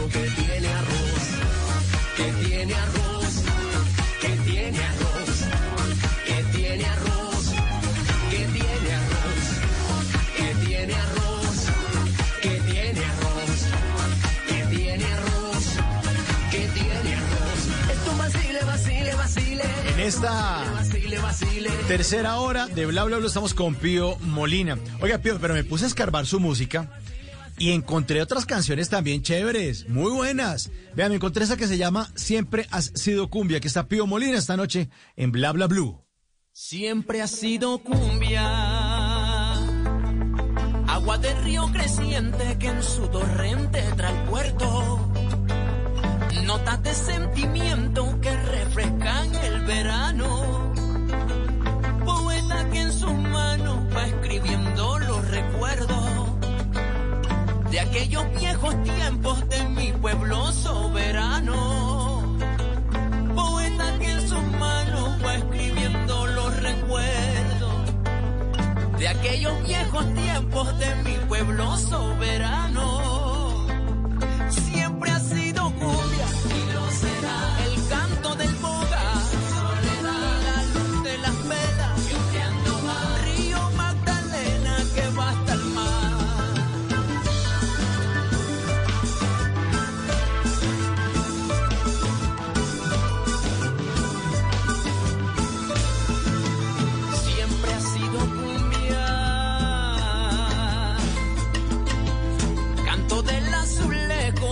desde lejos es que trina. Vuelo de golondrinas van dando anuncio al invierno. Y aquellos labios tiernos de hembra de raza morena. Su pie metió en la arena y en su saya me trae envuelto aquellos labios tiernos de hembra de raza morena. Su pie metió en la y en su saya me trae envuelto. Siempre ha sido cumbia y lo será. El canto del boga, soledad, la luz de las velas, ondeando va. Río Magdalena que va hasta el mar. Bueno, esta canción también está bellísima, Pío. Qué buena canción esta, qué bonita. Ah, muchas gracias, mi querido amigo. Pues nada, esta es una, es una colaboración aquí con el maestro Edwin Ospina, que es guitarrista colombiano que vive ahorita en Sao Paulo. Está allí eh, Victoria Laverde también haciendo coros en esta maravillosa canción. Y bueno, nada, es parte de lo, mi esencia también. Yo toda mi vida he estado en las músicas tradicionales, en el folclore.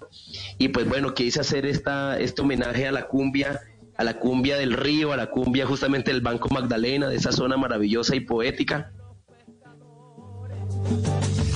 Fogón hecho en playones para empezar.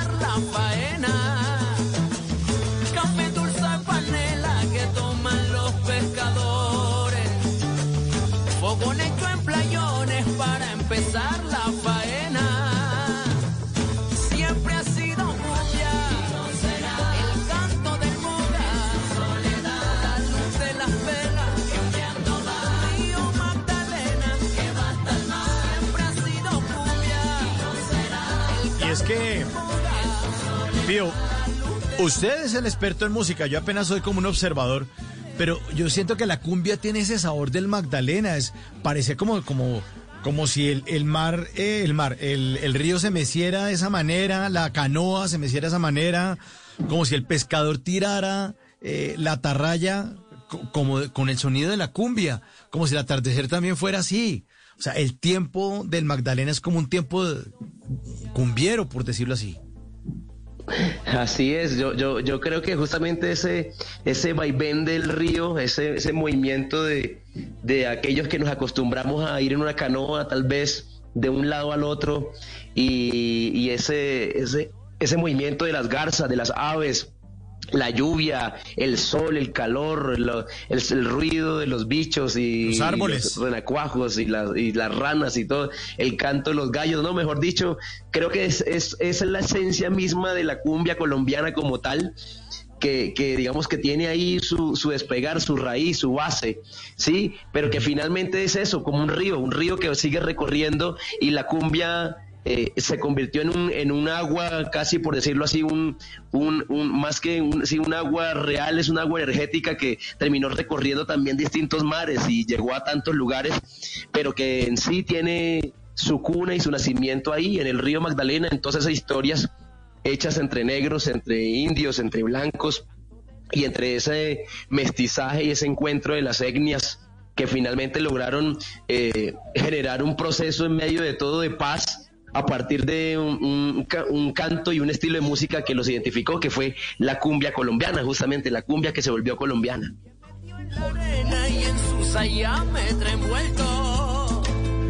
Aquellos labios tiernos de hembra de raza morena.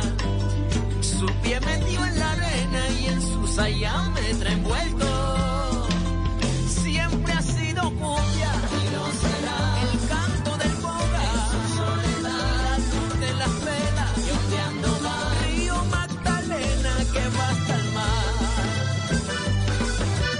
Qué buena música.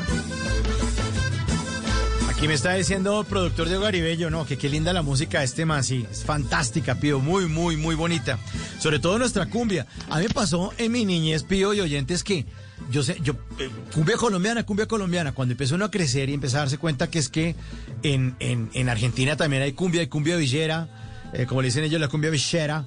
Eh, en, en México también hay cumbia, pero en toda América Latina, ¿no? Es, es algo que se terminó exportando de, nuestro país a otros lugares. Y usted que habla ahora que hablaba de Río Magdalena y de ríos y de fluir, terminó la cumbia viajando a todo el continente, ¿no? Así es, y además creo que es el, el pasaporte más, más bonito y más chévere que tenemos los colombianos en realidad para integrarnos con el resto de, de Latinoamérica, con nuestra cumbia. Creo que esa es la, la llave que abre todos los caminos en, en- en toda América Latina. Eh, la forma en cómo nuestra tradición se convirtió también en, en otra forma de hacer cultura y de estimular sonidos en distintos lugares. Ah, me encanta mucho México, por ejemplo, cómo, cómo nos quieren por nuestra música. Creo que también es recíproco, también como Colombia adap- adaptó la música mexicana, pero la forma en cómo ellos empezaron a tomarle cariño a nuestra cumbia y a volverlo un estilo de vida y una cultura urbana también para ellos, que bueno, también es una manifestación distinta porque para nosotros sí nació en lo rural, nació en el campo, nació un poco más en, en- lo, provinciano, pero ellos sí lo adoptaron en, la urbanidad y lo convirtieron en, una casi un movimiento contracultural un poco eh, eh, en, en- su, en su forma de manifestarse socialmente en, en sus territorios. Entonces es divino saber que somos Colombia eh, la precursora, o sea, donde nace donde nace y donde, donde crece la cumbia y cómo esta llega y se enreda en todos los caminos latinoamericanos y Latinoamérica nos acepta justamente como esos cumbiamberos que somos, esos, esa gente eh, que a partir de del ritmo los tambores, las gaitas y todas las tradiciones, pues logramos combinar un solo lenguaje que es la cumbia y el, y el amor por, por expresar y por describir lo que somos en esencia. Sí, como esto es muy, me parece que el acto noble de ser, de ser eh, de ser, simplemente de ser latino, de, de, de, reconocer nuestra vida, nuestra realidad, cómo ha pasado la historia en cada latinoamericano y cómo cada latinoamericano a partir de este ritmo se ha aceptado y se ha empezado a reconocer también, eh, sí, como hermandad, como que somos un solo territorio y, y, si, y si hiciésemos una sola ruta de la cumbia, pues mejor dicho, tendríamos que recorrer Latinoamérica un buen tiempo. Así es. Van dando anuncio al invierno aquellos labios tiernos de hembra de raza morena. Su pie metió en la arena y en su sayámetra envuelto. Aquellos labios tiernos de hembra de raza morena. Su pie metió en la arena y en su sayámetra envuelto.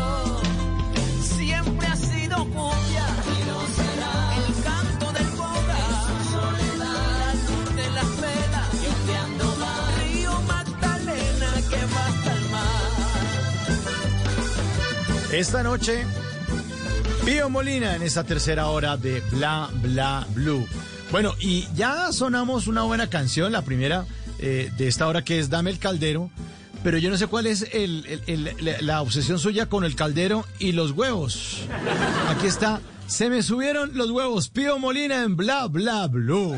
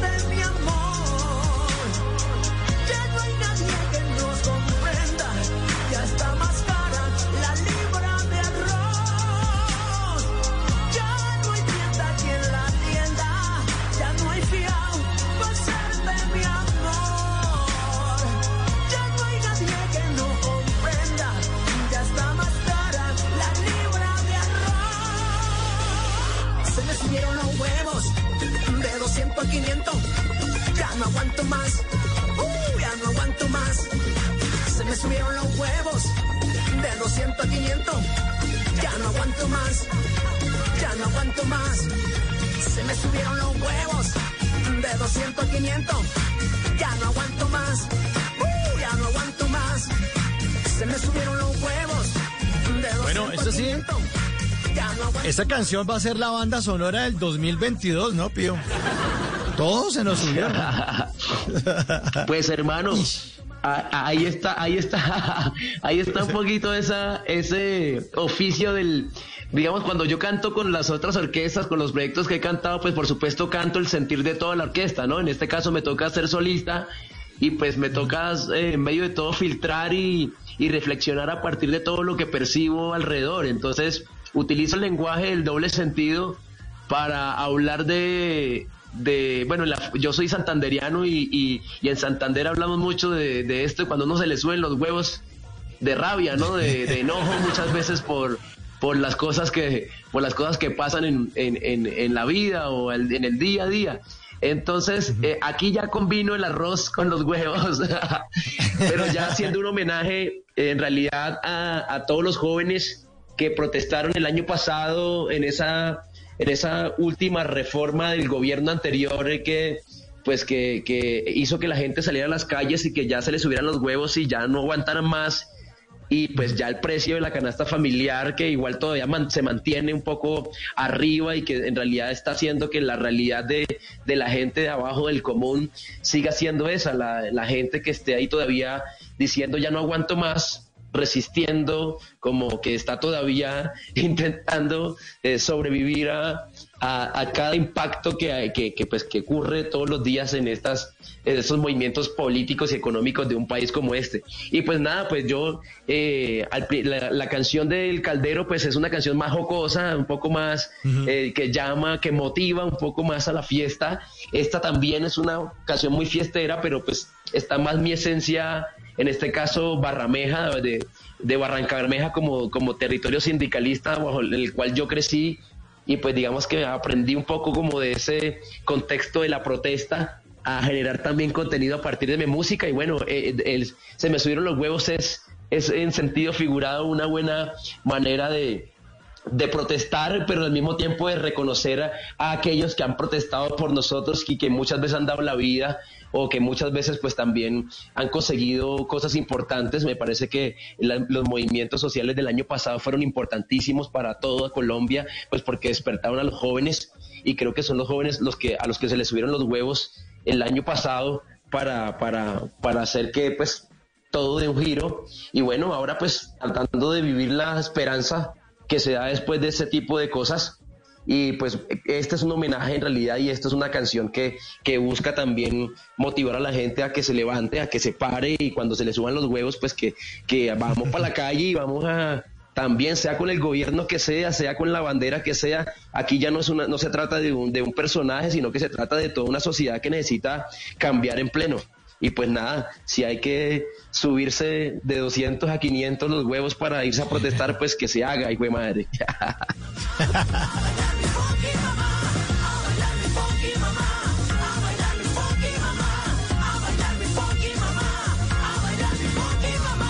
Se me subieron los huevos de 200 a 500.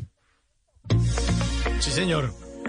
Se le subieron los huevos de 200 a 500. Claro que la versión actualizada ya está como en casi que 700 pesos, yo no sé. Sí, ya está, ya, ya casi cuesta como el dólar. Sí, exacto. Un dólar un huevo. Vamos para allá. Estamos esta noche con Pío Molina. Tiene eh, una presentación en vivo el próximo sábado 19 de noviembre. Cuatro artistas, cuatro exponentes de la champeta del folclore colombiano. Ha sido Pantera, Charles King, Flor de Cerezo y eh, quien nos acompaña esta noche, Pío Molina. Y si me permite, Pío, vamos a hacer entonces hacer que pase a la tarima los señores de Ácido Pantera. Esta noche suenan también aquí en Bla Bla Blue.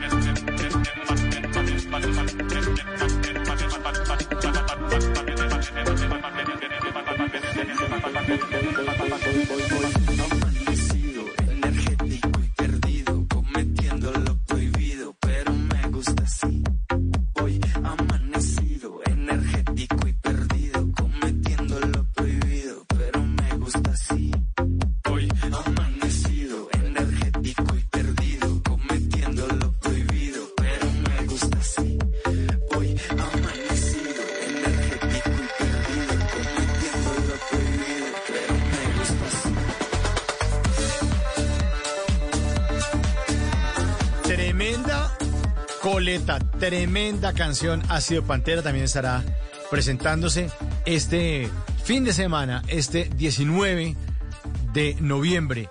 en ese Basile Fest. Ellos son Ácido Pantera, productores, eh, un grupo conformado por Juan Correal y Diego Sierra. Dos manes que se pusieron como meta estallar las pistas de baile y hacer que el mundo se moviera, se moviera el esqueleto sobre todo, a ritmos y sonidos locales, metiéndole también mucho sintetizador. Buena esta música también, ¿no, Pío? Los de Ácido Pantera. Me, me encanta, me encanta. Cuando mm, eh, mi amigo Andrés García, el, el productor de este festival, eh, me llamó y me dijo, bueno, eh, eh, ¿qué bandas llamamos? Yo enseguida tenía ya de primera mano y en la- los primeros de la lista fueron Ácido Pantera. Yo estaba el semestre pasado en España, en Islas Canarias, en, en un montaje de teatro, que soy actor también. Entonces estaba haciendo por allá teatro musical y ellos llegaron a ese mercado cultural en el que yo estaba y me fui a verlos a tocar y no, quedé impresionado de verdad por el montaje, por, por, cómo manejan al público de bien, cómo hacen para proyectar la energía y que la gente quede de verdad, pero arriba con una alegría, pero pero tremenda, o sea, borda mucha rumba esta, esta agrupación, de verdad que, eh, eh, o sea, mm, mejor dicho, me quito el sombrero con estos manes porque son un performance, pero tremendamente buenísimo, buenísimo, de verdad.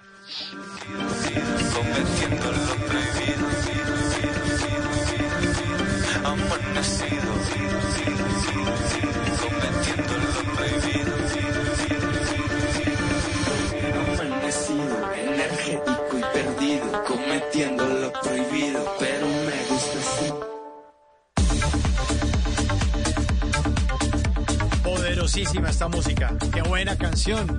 Estará este fin de semana. También ha sido Pantera al lado de Pío Molina. Pero ahí no termina, ahí no termina el show. Hay mucho más. Sí, aquí tenemos a Charles King en Bla Bla Blue.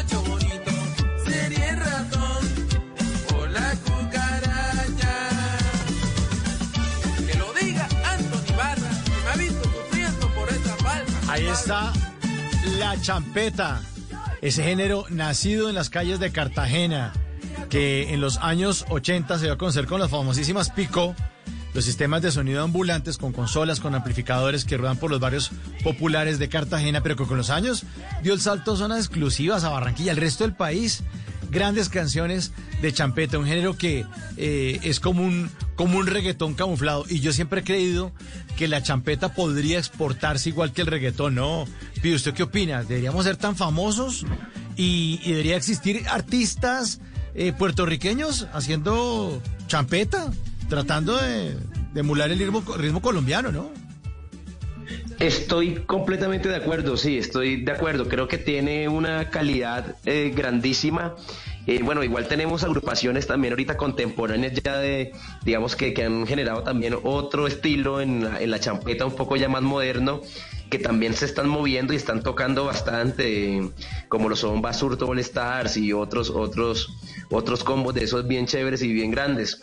Eh, pero digamos que, que eh, pel- lo esencial aquí es al escuchar a Charles King es como, como entender un poco esa historia justamente y quién no se ha reído y quién no ha bailado y quién no ha cantado el chocho y quién, o sea, como, como en medio de todo, digamos, es importante para la historia de, Colombia en sí, para la familia, este tipo de música que surge de allá, desde, desde lo más profundo, desde la raíz de Cartagena ¿no? Entonces creo que, creo que el camino está y lo que le toca es a la gente eh, valorarlo, sentirlo y apoyarlo y llevarlo mucho más arriba de lo que está, pero sí, por supuesto. Yo siento que más bien es la champeta camuflada en el reggaetón que el reggaetón camuflado en la champeta. Totalmente de acuerdo, sí señor, así es.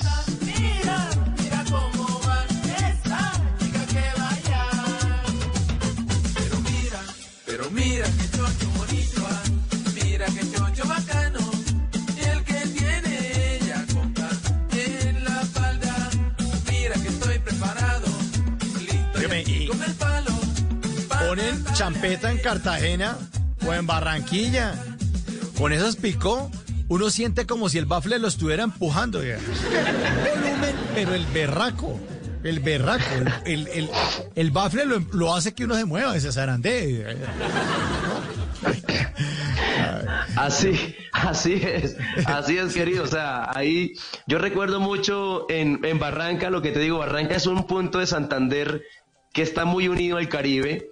Y yo recuerdo mucho las fiestas del barrio, eran una de esas, de esas carpas de, de cerveza, la forraban en palma y ponían un pico de esos a todo volumen donde no se podía escuchar ni los pensamientos.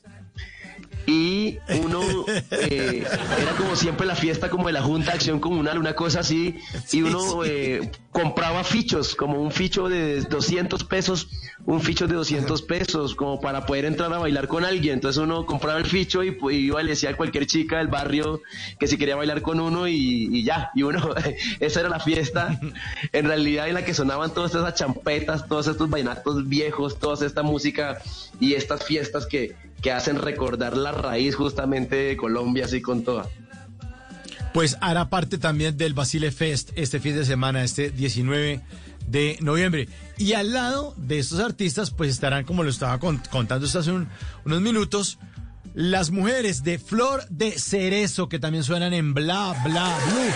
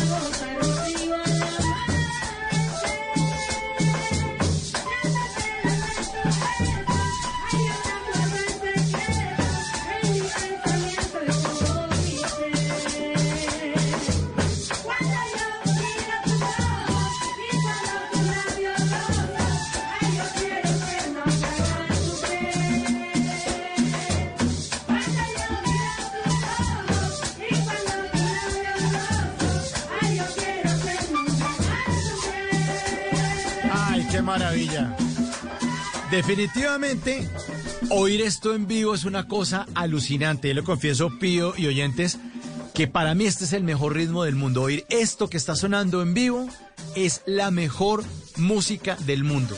Muy, muy, muy bello. Muy bello. Sí, sí, pues, pues, pues tengo un, un- un cariño muy especial por esta agrupación de mujeres que se llama Flor de Cerezo, porque bueno, ellas en este momento han, han- se han convertido en un hito para la música tradicional de, de- del Caribe colombiano, que en medio de todo está envuelto un poco en ese, en ese, por decirlo así, un poco en ese regionalismo, en ese machismo un poco que se guarda ahí. Entonces estas mujeres han roto un poco el esquema al ser las primeras mujeres, la primera agrupación de seis mujeres gaiteras que se ganan un festival como es el Festival de San Jacinto Bolívar, el de gaitas en San Jacinto, eh, este año. Y bueno, son tremendas intérpretes, llevan muchos años haciendo música tradicional del Caribe colombiano aquí en Bogotá. Y pues me encanta también ver cómo el, el- el Caribe se ha venido a Bogotá y ha tomado una, una nueva forma también como de expresarse, por decirlo así, de, dentro de lo que es el acento y la esencia misma del capitalino. Y, y toma un color bonito. Y estas mujeres son justamente esa prueba de que, de que la música es un compartir, de que no, no existe una sola región que pueda abarcar eh, toda la esencia de un país, sino que todo este país está, mejor dicho, eh, eh, es una sola mezcla y que, y que deberíamos reconocernos como eso, que, que todo lo que nos hace diferentes en realidad es lo que nos hace únicos y Flor de Cerezo son únicas por ser justamente estas mujeres que han luchado y progresado por, por hacer que la música tradicional prevalezca, pero sobre todo por su sentido de mujer luchadora y, y cantadora y, y que, y que se da la pela por interpretar bien los instrumentos para que se les reconozca el trabajo también. Pues, si a ustedes les parece que vale la pena escuchar esto y apoyar nuestro folclore colombiano, los invitamos para que no se pierdan el Basile Fest este fin de semana, este fin de semana, este 19 de noviembre, a partir de las 4, ¿no? Eh, Pío, 4 de la tarde estamos Así listos. es, mi 4 o querido, 6 de la es, mi tarde. querido Mauro. Desde, las 4 de la tarde se abren puertas para que todo el público y la gente vaya y disfrute de este espacio maravilloso del Víboro, vean también pues toda nuestra instalación y por supuesto pues disfruten de cada uno de los momentos que va a tener este Basile Fest que les aseguro no se les va a olvidar para nada. Para nada, ahí está, calle 71 con novena, al lado del Teatro Nacional de la 71. Y Pío, sus redes sociales para que los oyentes lo sigan eh, siempre, le sigan su música, le sigan la pista, esa música bacana que está haciendo usted. Claro que sí, mi hermano. En, en Instagram me pueden conseguir como Pío Molina Raya al Piso. En Facebook estoy como Pío Molina. En Spotify, Deezer, en todas las plataformas digitales, así me encuentran como Pío Molina. Y ahí están mis dos sencillos ya puestos, publicados para que los puedan compartir, para que los usen en sus TikTok, en cada una de sus publicaciones, mejor dicho. Háganlo sonar, háganlo sonar, que esto es con cariño para todos ustedes. Pío Molina, en Bla Bla.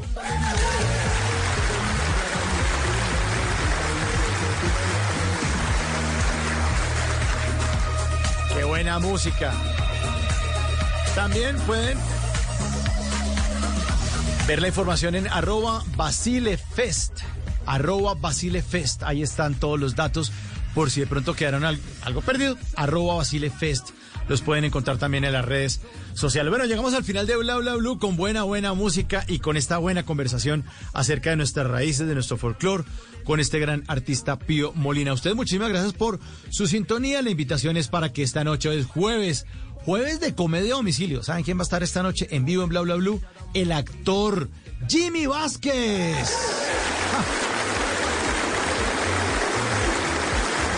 Claro. Está en una obra con eh, Robinson Díaz, dirigida por Robinson Díaz. La obra se llama Infraganti. Vamos a estar Infragantis hablando con Jimmy Vázquez en vivo en Bla Bla Blue. Y también es jueves de numeral TVT Jueves para recordar.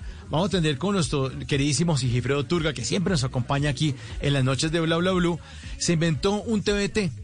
Es un TVT que tiene dos versiones de una misma canción y la historia de la canción. Dos versiones de una misma canción y su historia. Jueves para recordar, salsa. Salsa de la buena. Así que la cita es esta noche, después de las 10 de la noche en Bla Bla Blue. Listo, está Miguel Garzón, ya está listo Miguel Garzón. Nos va a hacer una actualización eh, de las noticias más importantes de Colombia y el mundo en voces y sonidos. En el control master, el señor Andrés Bernal. La producción es de Diego Garibello y mi nombre es Mauricio Quintero, quien nos espera aquí en Bla Bla Blue a las 10 de la noche. Conversaciones para gente despierta. Chao, chao, gracias.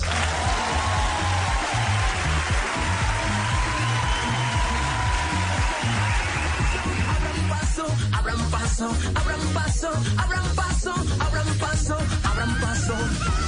Que tiene arroz, que tiene arroz, que tiene arroz, que tiene arroz, que tiene arroz, que tiene arroz, que tiene arroz, que tiene arroz. En las noches la única que no se cansa es la lengua. Por eso, de lunes a jueves a las 10 de la noche empieza Bla Bla Blue con invitados de lujo. Hola, soy Marcela Carvajal. Los saluda Julio Alberto Ríos, Julio Profe, el youtuber. Los saluda Ever Vargas. Saluda María Jimena Duzán. Les habla Harold Trompetero. Les habla Alfredo Gutiérrez. con buena música, con historias que merecen ser contadas, con expertos en esos temas que desde nuestra casa tanto nos inquietan y con las llamadas de los oyentes que quieran hacer parte de este espacio de para gente despierta. Bla bla blue. De 10 de la noche a 1 de la mañana. Bla bla blue. Porque ahora te escuchamos en la radio. Voces y sonidos de Colombia y el mundo en Blue Radio y bluradio.com, porque la verdad es de todos. Una de la mañana, dos minutos, hora de actualizar las noticias en Blue Radio. En el Congreso de la República se siguen moviendo los partidos políticos en torno a la reforma política. Ocho integrantes de la coalición Alianza Verde Centro Esperanza presentaron sus críticas al proyecto y anunciaron que si el gobierno no acoge cambios en estos temas, votarán negativamente la ponencia. Los detalles los tiene Andrés Carmona. En un comunicado emitido en las últimas horas, los congresistas Katy Juinao, Catherine Miranda, Jennifer Pedraza, Julia Milanda, Daniel Carvalho, Cristian Avendaño, Alejandro García y Carolina Giraldo manifestaron al ministro del Interior Alfonso Prada y al gobierno nacional su profundo malestar en cuatro aspectos de la reforma política que a su consideración se contradicen de la misión con la cual fue concebida la reforma. Estos puntos son la flexibilización de la doble militancia, habilitando el transfugismo incluso dos meses antes de tomar posesión de un cargo en 2026, los puntos grises frente a la financiación estatal y privada, así como la eliminación de conflicto para los congresistas que voten iniciativas en que se vean afectados sus financiadores, la obligatoriedad de listas cerradas y la posibilidad de que congresistas sean ministros. A consideración de los congresistas, si el debate empieza la próxima semana en la Comisión Primera y se mantienen estos aspectos sin ningún tipo de modificación, ellos votarán negativo el proyecto. Gracias Andrés. Y reabrir los mataderos municipales es posible, pero según los productores de carne y de cerdo, eso no va a resolver el problema de los precios que están pagando hoy los consumidores. Los detalles con Marcela Peña. Para el presidente de Fedigán, José Félix Lafuri, sí es viable volver a tener plantas de beneficio municipales como quiere el presidente Petro, pero eso no va a resolver el problema de los precios de la carne, que según el DANE han subido 23,7% en el último año. Todo lo vende, lo que hace es hacer maquila, por consiguiente hay terceros que son los que realmente están fijando el precio y muchas veces con criterio especulativo. Por su parte, el presidente de Por Colombia, Jeffrey Fajardo, le pide al gobierno que tenga cuidado porque hubo razones de peso para que de 98 plantas de sacrificio habladas por Invima a solo 69. Abrir o reabrir estas plantas de beneficio sin un condicionamiento frente al cumplimiento de los estándares mínimos de bienestar animal y de inocuidad y salubridad, pues podría poner en riesgo la vida y la salud de las personas en esos municipios. Además, un dato clave de cierre. ¿Sabían ustedes que es responsabilidad de los gobernadores hacer la gestión para que en cada departamento exista al menos una planta de sacrificio avalada por el INVIMA? Según por Colombia, hay departamentos que no están haciendo esa tarea. Gracias, Marcela. Y en el Atlántico están estudiando la posibilidad de trasladar el cementerio regional de Baranoa los cadáveres que por un derrumbe quedaron expuestos en el cementerio de Piojó. Recordemos que allí en Piojó se presentó una tragedia invernal la hace una semana. Ingel de la Rosa. Dada la destrucción total que sufrió el cementerio de Piojó por un deslizamiento de tierras, el alcalde de Baranoa, Roberto Celedón, ofreció el camposanto regional ubicado en su población para acoger los cadáveres que quedaron expuestos durante este derrumbe, ya que empezaron a emanar olores y amenazan con desatar una emergencia sanitaria en esta zona del Atlántico. Le ofrecimos a la gobernación del Atlántico y a la alcaldesa Omaira del municipio de Piojó la posibilidad de que utilicen las bóvedas que sean necesarias porque hoy se presenta un problema de salubridad, principalmente con los cuerpos sepultados en los últimos cuatro años. El alcalde Celedón aseguró que la Secretaría de Salud del Atlántico ya realizó una visita al cementerio regional que fue construido hace siete años con una unidad básica de medicina legal y hoy cuenta con más de 1.500 bóvedas disponibles. Ahora se espera que las familias de los difuntos accedan a trasladar los cuerpos de sus seres queridos a Baranoa.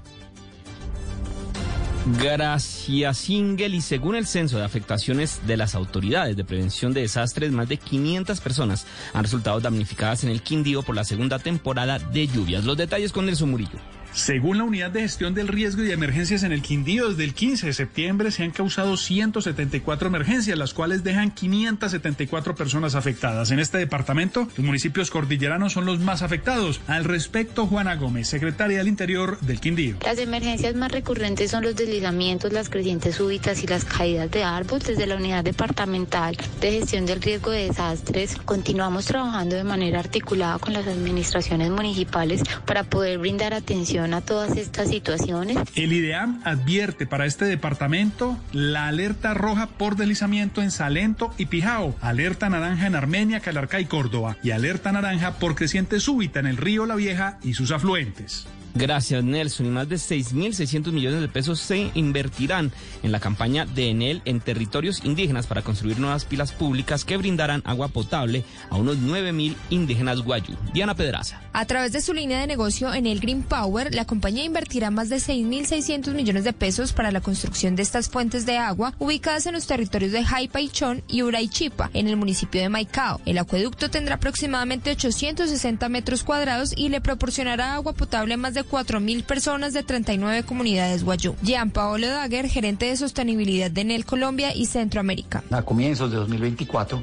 ya serán cerca de tres los acueductos que le hemos entregado, le habremos entregado al departamento de La Guajira, eh, beneficiando así a más de 9.000 indígenas guayú. El nuevo sistema de tratamiento de agua en el que se hizo una inversión de más de 20 millones de pesos funcionará mediante energía renovable y no convencional proveniente de más de 90 paneles solares de 540 megavatios. Y escuchen esta historia. Colombia volvió a rajarse en su dominio del idioma inglés. Se conoció este miércoles el indicador que da cuenta que tanto, in, que tanto inglés saben los habitantes de 111 países y Colombia ocupó el puesto número 77. Este retraso se debe en gran o completa medida por el cierre de los colegios durante la pandemia. Los detalles con Oscar Torres. Colombia se mantiene a un nivel bajo del dominio de inglés a nivel mundial y en la región tiene a 16 países por delante que lo superan. Y es que hoy se conoció el índice de dominio de inglés, que es el ranking mundial más grande que se hace sobre este tema, en el que se analizaron más de 2.1 millones de habitantes de hablantes no nativos de inglés. Aunque el país obtuvo 12 puntos más que el año anterior, 8 puestos más arriba que lo ponen en el puesto 77 entre 111 países, el dominio de inglés por parte de los colombianos es bajo o muy bajo. Si mira este ranking por ciudades, Armenia es la ciudad con mayor nivel. Le sigue Barranquilla, Medellín y Bogotá, todas ellas con un nivel moderado.